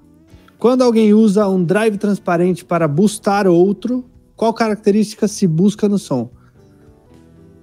Se eu não me engano, essa pergunta é do Nicolas, que está aqui.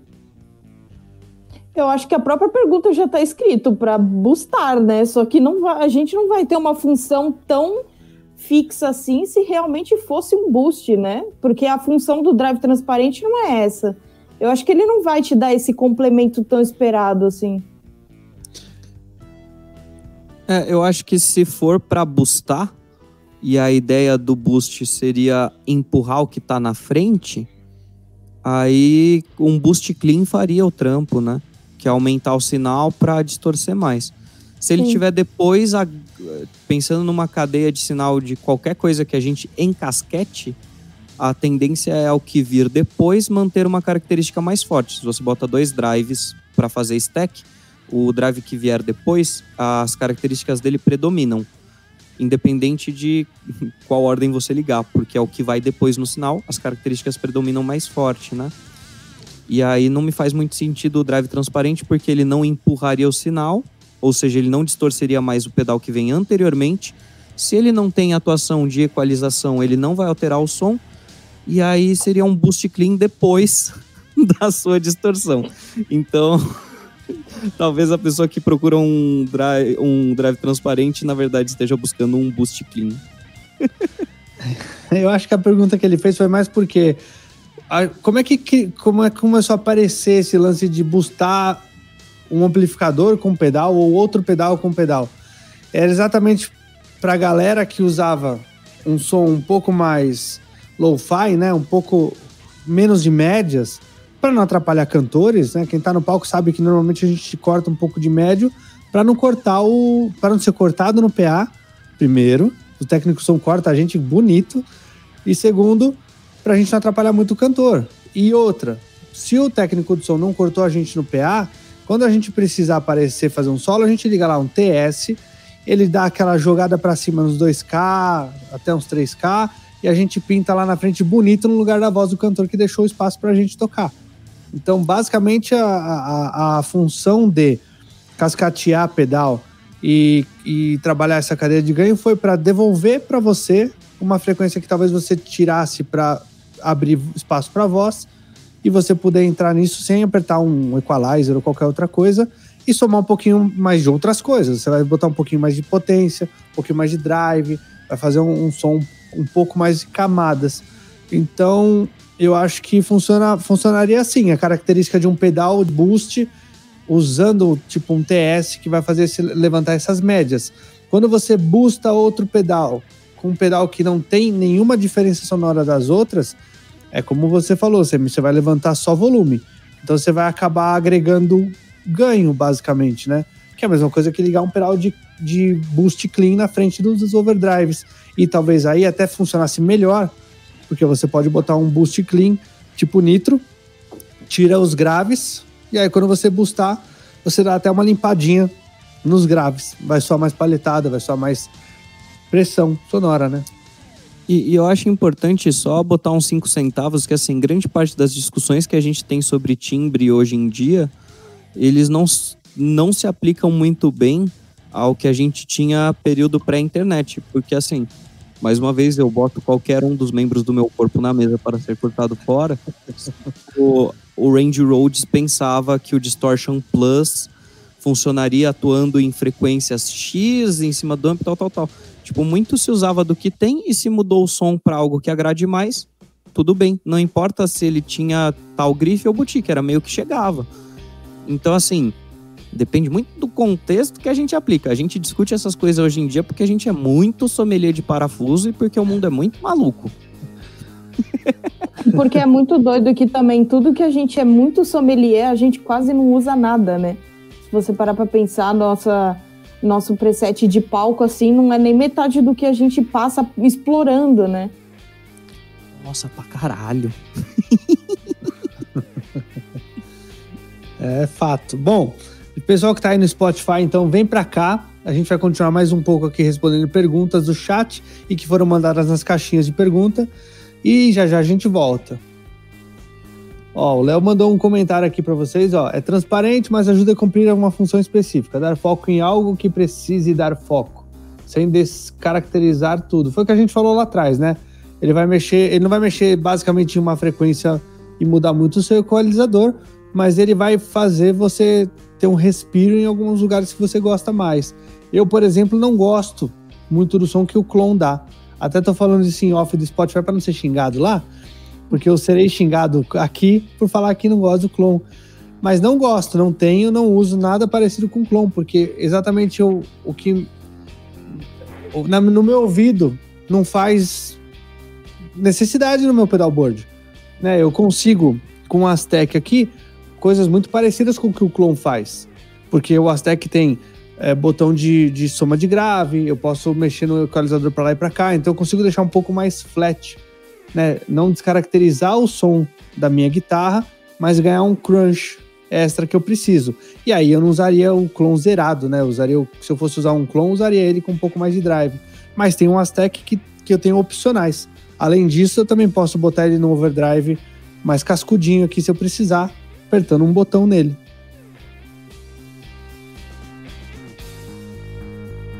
Nossa, fiquei num silêncio brutal aqui. Acho que eu não fiz pergunta, né? Aí ninguém sentiu necessidade de responder nada. Bicho, Vamos para a é próxima. Porque... Fala, fala. Não, não, é porque tem um lance de que, por exemplo, é, eu entendo o que o Léo comentou sobre ajudar a cumprir função específica, mas vocês acham que eu peguei pesado nesse podcast quanto a drive transparente? Vocês não viram minhas opiniões sobre Boost Clean, mano. Porém, pouco... dando o braço a torcer, quando o Léo comentou comigo sobre a necessidade de manuais com pedais, eu fui meio que assim, tipo, ah, não, mano, deixa a galera rodar botão. E depois de um bom tempo, eu fui começando a perceber um pouco mais a percepção dele quanto a isso. Então, meio que tudo que o Léo fala, eu fico digerindo um tempo para entender, porque ele tem uma bagagem aí que vale muito a pena deixar cozinhando no caldeirão. Ah, mas o lance de, de manual no, no, nos pedais eu, eu acho espetacular. Eu acho muito legal que o Darta tem feito pedo, é, manuais visuais na internet. Porque, cara, você vai comprar o pedal dele sabendo o que tá esperando agora. Você vai ver o pedal, vai ouvir o som, vai ver o que faz na sua pedaleira, vai ver como funciona e o que tem nele, sabe? Você vai comprar sabendo o que tá comprando. Você não pode falar pro cara depois que você comprou enganado, né? É aquela mesma concepção da gente não ter tanto acesso assim da galera que usa o pedal, fala que é maravilhoso, mas na verdade não dá nenhuma amplitude do que ele pode é, trazer, né, para nossa sonoridade. É, é até porque se você não tomar cuidado na internet, você pode pegar um arrombado pegando um pedal que é baseado no Tony Bender e falando que é o som do Jimi Hendrix. E aí pode não ser tão impactante para seres humanos normais, mas para quem é doentão de fãs, isso é uma facada no coração. E aí, em off, talvez eu comente com o pessoal aqui quem é. Ah, o que eu cansei de ver essa galera explicando tudo errado, porque, mano, que mais tem aí é cara que nunca pegou em pedal o amplificador, falando como é que funciona o pedal e o amplificador que eles nunca encostaram a mão, né? Assiste um vídeo de alguém falando, depois vem aqui explicar para os outros. É tipo a Xerox da Xerox, saca? É, e sabe qual é a treta disso? Que eu fico mais assim, tipo, mano, parece que eu sou muito cuzão, mas Talvez eu seja, mas não é. É mais o lance do seguinte: vamos tentar trazer isso no mais digerível possível de argumento. Se todo mundo falasse que Tonante é uma puta guitarra, vocês não acham que ia ser meio sacanagem? Porque por mais que fosse legal, que é uma guitarra velha e o cacete, não é uma puta guitarra, gente. Eu toquei com tonante, já toquei com algumas boas tonantes, porque eu gosto, historicamente eu acho legal. Mas assim, não é uma puta guitarra. E aí é tipo essa galera que acaba pegando um conteúdo e seja de forma patrocinada ou não e acaba passando por uma parcela de pessoas que aquilo é a melhor coisa que tem e não deixa claro que é uma, uma promoção, que é algo pago, isso é propaganda desonesta. Total. É, o que, eu, o que eu mais reclamo no YouTube aqui é a galera que pega um pedal para fazer um review, mas não é um review, é uma propaganda do pedal. Né? E não coloca ali, ó, material pago, é, publicidade no vídeo. E o YouTube tem essa ferramenta. Todo mundo que gera conteúdo aqui sabe. Todo mundo que já viu vídeo de outros, de outros mercados sabe. Quando você está sendo pago para falar de um pedal, você não precisa ser pago para falar bem, você pode falar o que você acha, você vai, vai dizer como é que é o pedal, mas você está sendo pago e você é obrigado a escrever que contém é, conteúdo pago ali, porque a pessoa tem que ter o direito de ouvir aquilo de um outro jeito. Porque você acha Mano, que se você fala para um cara que curte seu conteúdo que tal pedal é maravilhoso, mas você está falando isso porque estava escrito no, no, no release que o cara te mandou, o cara que que tá te ouvindo, ele não vai saber discernir isso de você. Você, você sempre teve um, uma, um posicionamento aberto e falou sobre as coisas que você gosta. E aí você fala que um pedal é bom, você foi pago para isso, mas você vai e fala isso. Você acha que o cara tá imaginando que você tá sendo pago para isso? Se você não escrever, ele não vai estar.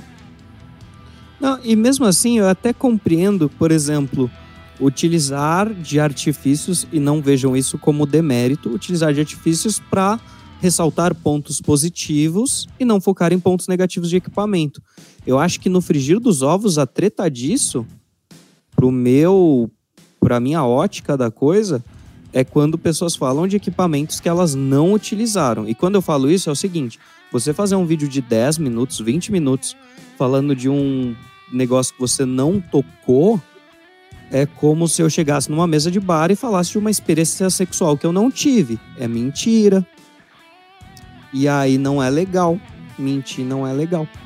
Porque se fosse assim, e isso é só para solidificar que eu não sou também o paladino do tipo assim, cara, se a pessoa percebeu de tal maneira e botou para fora de jeito X, tudo bem, porque a percepção dela, por mais que não seja baseada em fatos, se for baseado no que ela sentiu, ainda assim há uma legitimidade. Isso é diferente de conteúdo pago. É diferente de conteúdo pago, porque se você vê qualquer comercial em televisão, aparece a marca bem grande. Mas eu acho que fica pior no caso de pessoas que acabam utilizando esses artifícios, apesar de ser um artifício de ferramenta e é para gerar like e aí é isso. Desculpa, fui prolixo de novo. Caralho, eu não posso beber cachaça. Voltar a beber absinto. Tem 50 centavos aí, Lê? Ou passo pro próximo? Pode passar pro próximo. Você me disse tudo, cara. então Desculpa, vamos lá. Lele, eu tô muito falante hoje. Colocar um drive transparente uh, não muda o som? Ah, acho que deve estar perguntando uh, se um drive transparente não muda o som da guitarra. ele mantém, né? A, a, os, eles queriam manter, né?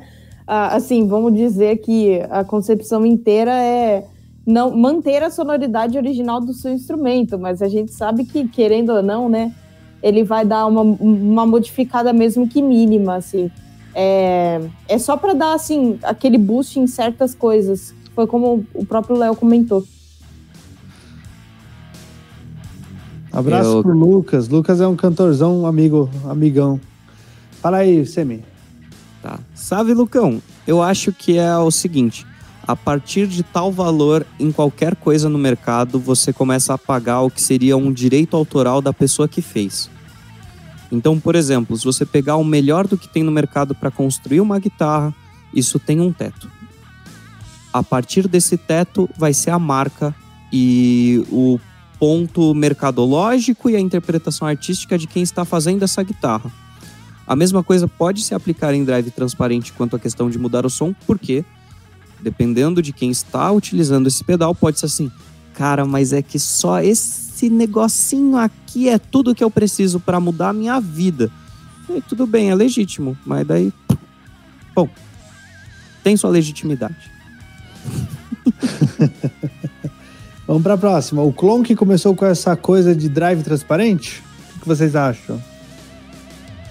Eu primeiro ou Leli? Manda ver.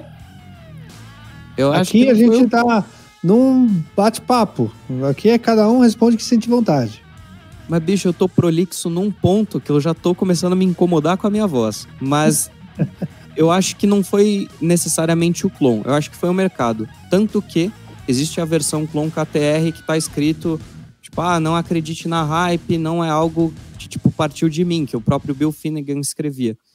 Então, assim, é, não necessariamente é o clone, é a hype.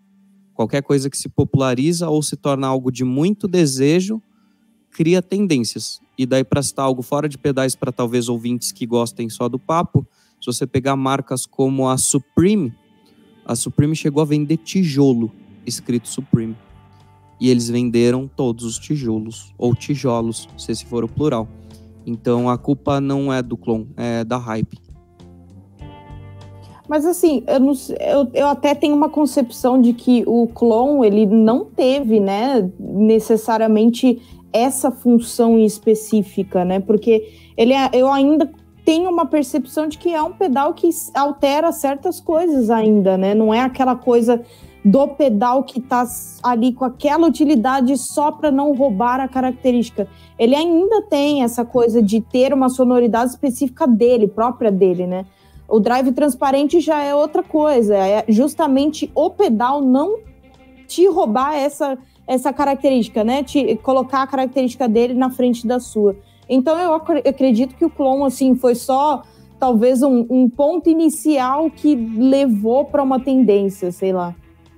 É, é o, o pedal que tava no board certo na hora certa, não é não? É. É, é boi de piranha, mano.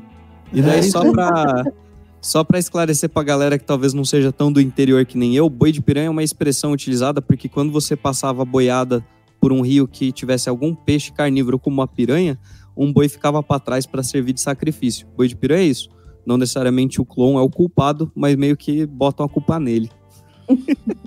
Eu, eu volto naquele que eu falei lá no começo. O cara não tinha a mão para tirar o som do John Mayer.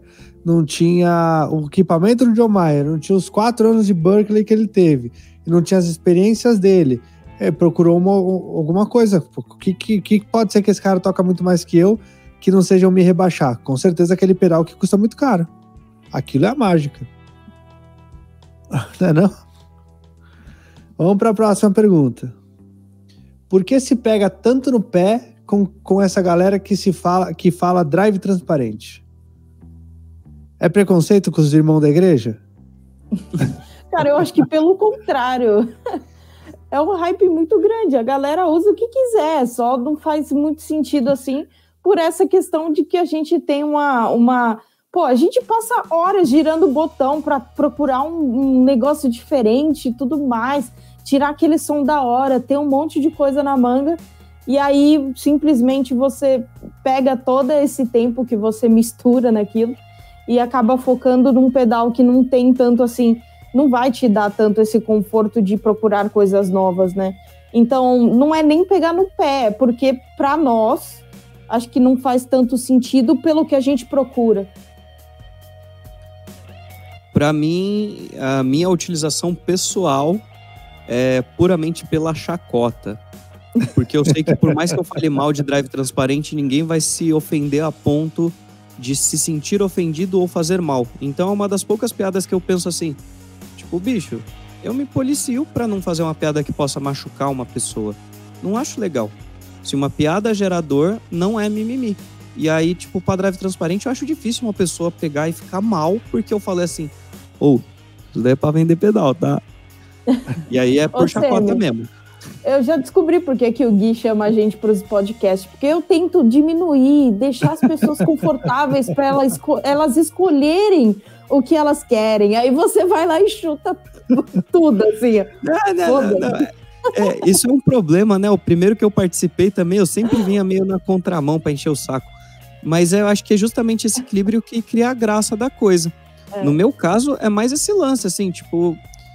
É, tome cuidado com qualquer pessoa que esteja cagando regra e se propicie ou se, se proponha a experimentar coisas. E se alguém está te vendendo algo que não faz diferença, pondere duas vezes antes de gastar o seu dinheiro.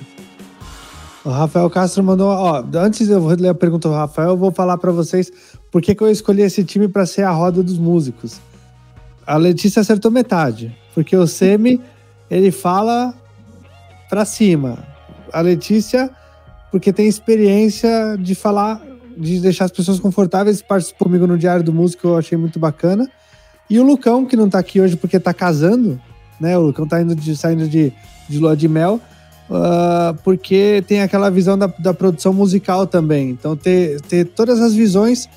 É, eu pensei nisso aqui como assim: a gente sentar, e vai ser assim um dia, se Deus quiser, a gente sentar num, numa mesa e bater papo sobre coisas de qualquer hora, de qualquer lugar, que é, é igual que todo mundo faz. Você entra na mesa, todo mundo tem uma opinião sobre alguma coisa.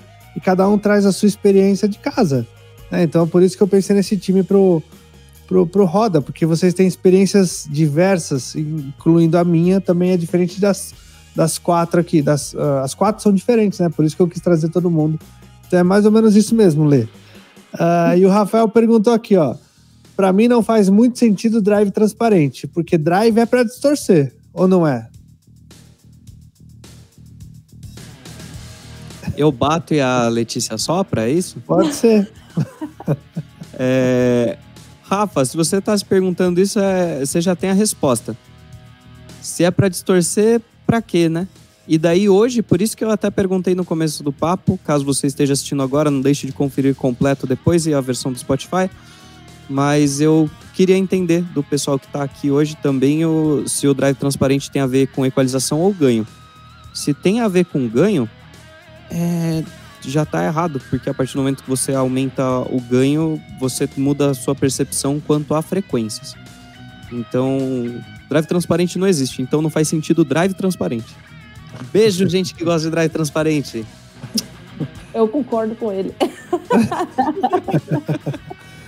Você, você não sabe o que é bater nos caras que falam drive transparente. Uma hora aparece alguém dodói aqui, você vai ver.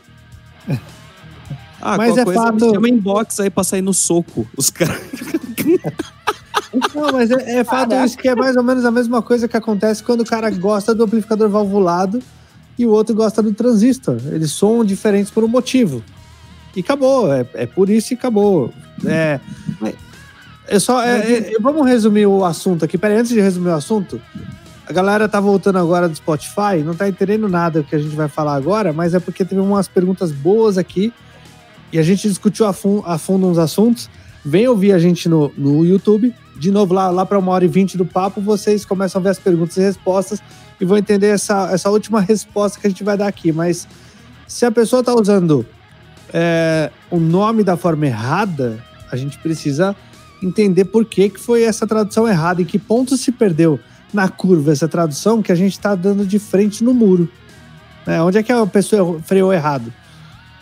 Eu acho que o problema de tudo está no nome. Nem é, na, nem é na utilização do pedal.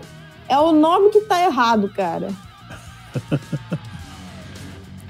E eu acho que esse tipo de discussão é só o seguinte, ó. Pensem que não necessariamente todas as pessoas que tocam guitarra gostam de futebol. Então eu vou usar uma analogia com futebol que vai ser bem fácil de entender. Por que a gente se sacaneia, seja com transistor valvulado, analógico ou digital?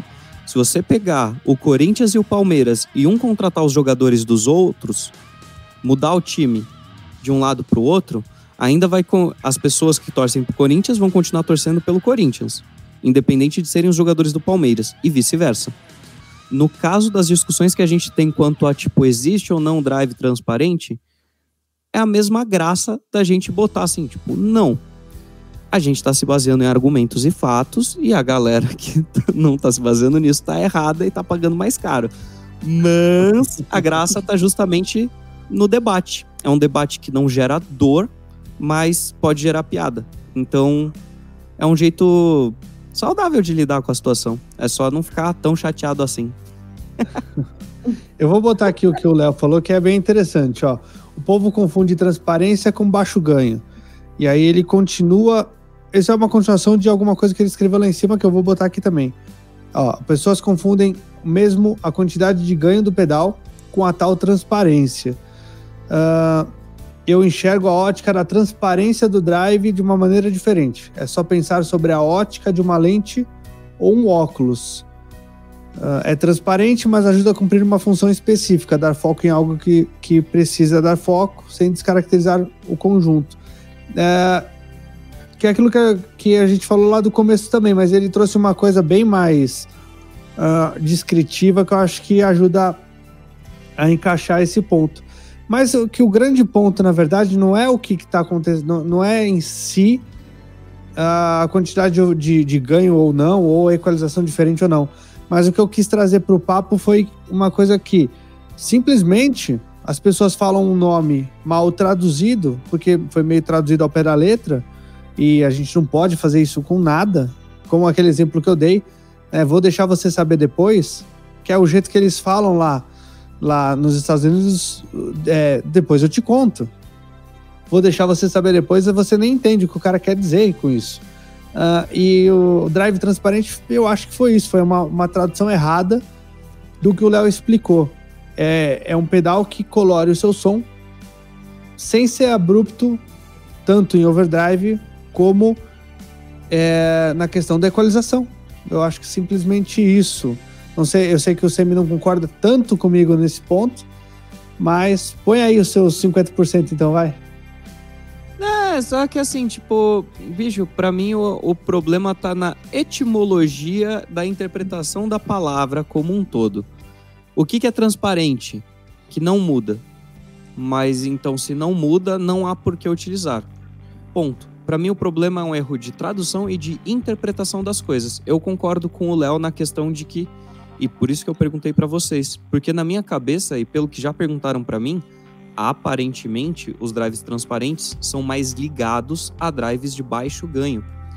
E aí eu entendia isso como meio que assim: o TS é super narigudo nos médios, e existem outros drives que não puxam tanto a equalização de uma maneira, entre aspas, gritante.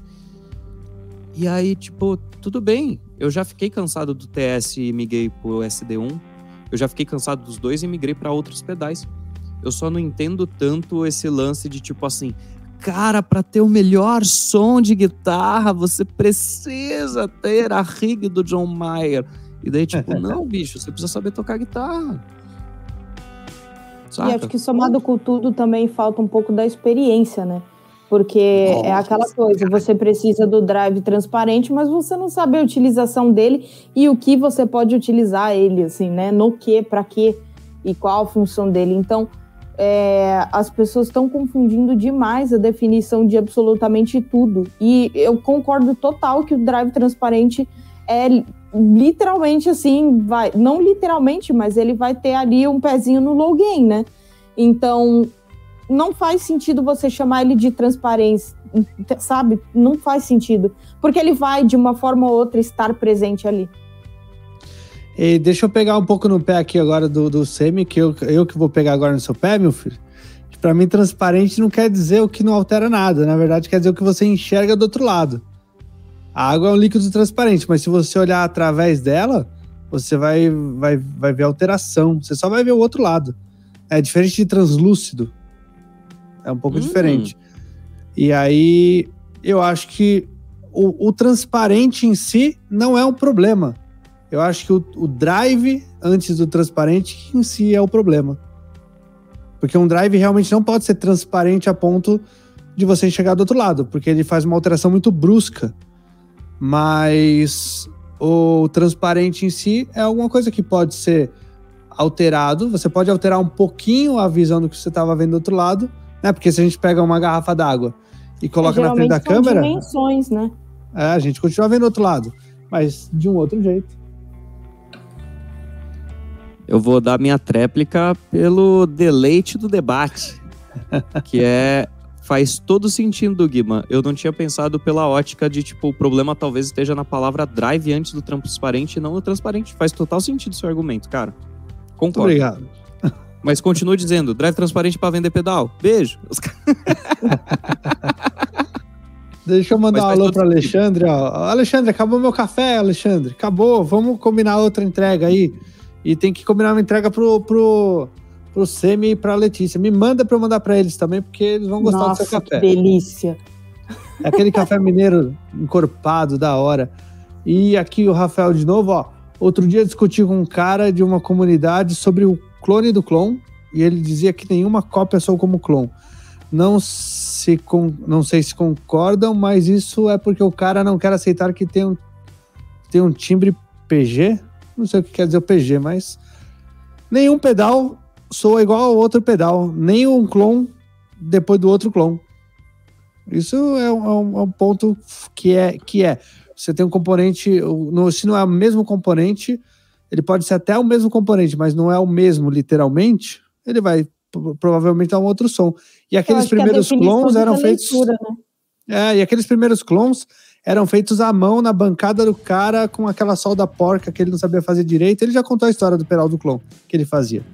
Então, sim, o pedal do, do seu brother aí que você discutiu não vai soar igual o clone. Assim como nenhum pedal vai soar igual o clone, nem o, o clone feito do lado do clone. É, nenhum instrumento, mesmo que industrializado, ele tem a tendência de ser exatamente igual. Então, vou fazer uma analogia com o instrumento mesmo. Se você pegar duas guitarras do mesmo lote, do mesmo modelo, é, em algum momento que ela passe pela mão de um ser humano, e isso seja para apertar o botão de uma máquina para fazer aquilo, provavelmente vá, pode ter alguma diferença. Ou seja, nada é exatamente igual a nada quando a gente fala de mercado e equipamento. Podem ser absurdamente próximos ou talvez as coisas diferentes sejam não sejam perceptíveis para nós. Mas é um puta de uma rodação de lâmpada do caralho. o cara querer falar assim, ah, porque. E só um adendo pela discussão. Bicho, eu acho que faz todo sentido uma pessoa buscar um clone de um pedal que não tem como. Já apareceram na Pedal Quest me falando, me ajuda a vender um pedal? E daí o cara mandou a foto de um clone falando que tava pedindo 22 mil reais eu entendo a pessoa que quer ter a experiência mais próxima disso, pagando provavelmente muito menos. E aí, tipo, cara, qual seria o lance de, tipo, defender tão veementemente? E aí a gente cai naquela discussão de tiozão que quer ter um carro muito caro para compensar que o pipi não tá funcionando muito bem. e tá tudo bem, ele tem um argumento e legitimidade dele. Só é um argumento e legitimidade meio bosta. Deixa eu fazer uma pergunta para vocês dois. Se eu der na mão de vocês, levar vocês no palco e der a mão do John, eh, da guitarra do John Mayer, na mão de vocês, a guitarra do John Mayer, vocês vão tirar o mesmo som que ele tira? Nem fudendo, eu saio correndo com a guitarra e vendo. Baseado no último CD dele, eu vou tirar um bem mais legal. Os caras. Muito bom, já tem um corte bom aqui agora. Não, não, não, não, não. Oh, é tipo, se o Guima cortar para depois dessa risada.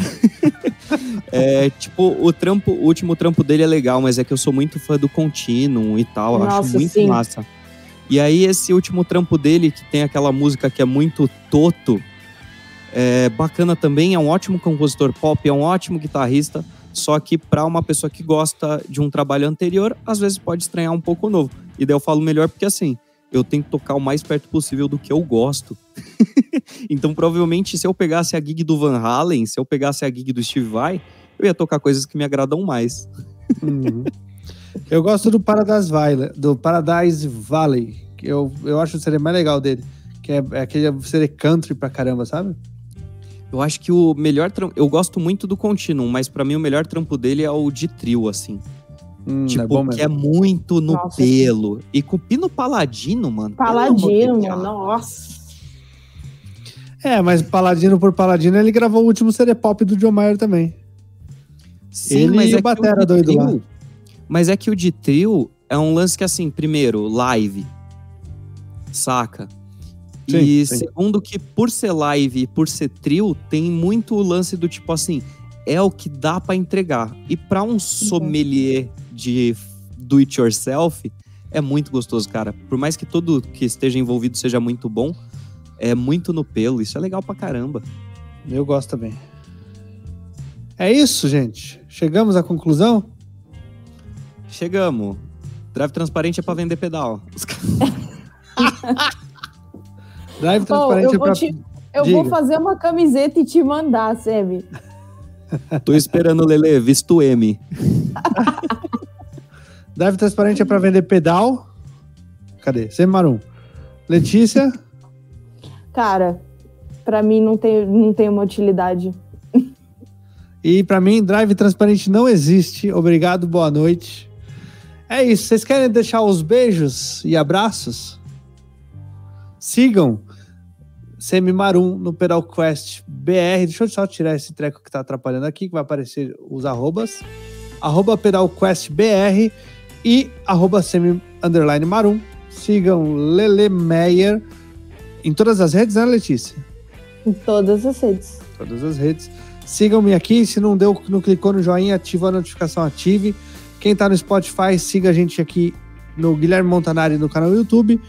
Setup Podcast no Facebook e arroba Guima Montanari no Instagram. Obrigado, gente. Obrigado, meus amigos. E uma boa lua de mel pro Lucão que tá lá casório, casado. Essas e... horas, o que será que o Lucão tá fazendo? Nessas horas ele tá com certeza preparando a mala pra viagem, porque ele casa amanhã. ah, então tá bom. então é isso, gente. Boa noite. Obrigado. Até a semana que vem com o Diário de Músico. Valeu. E a gente.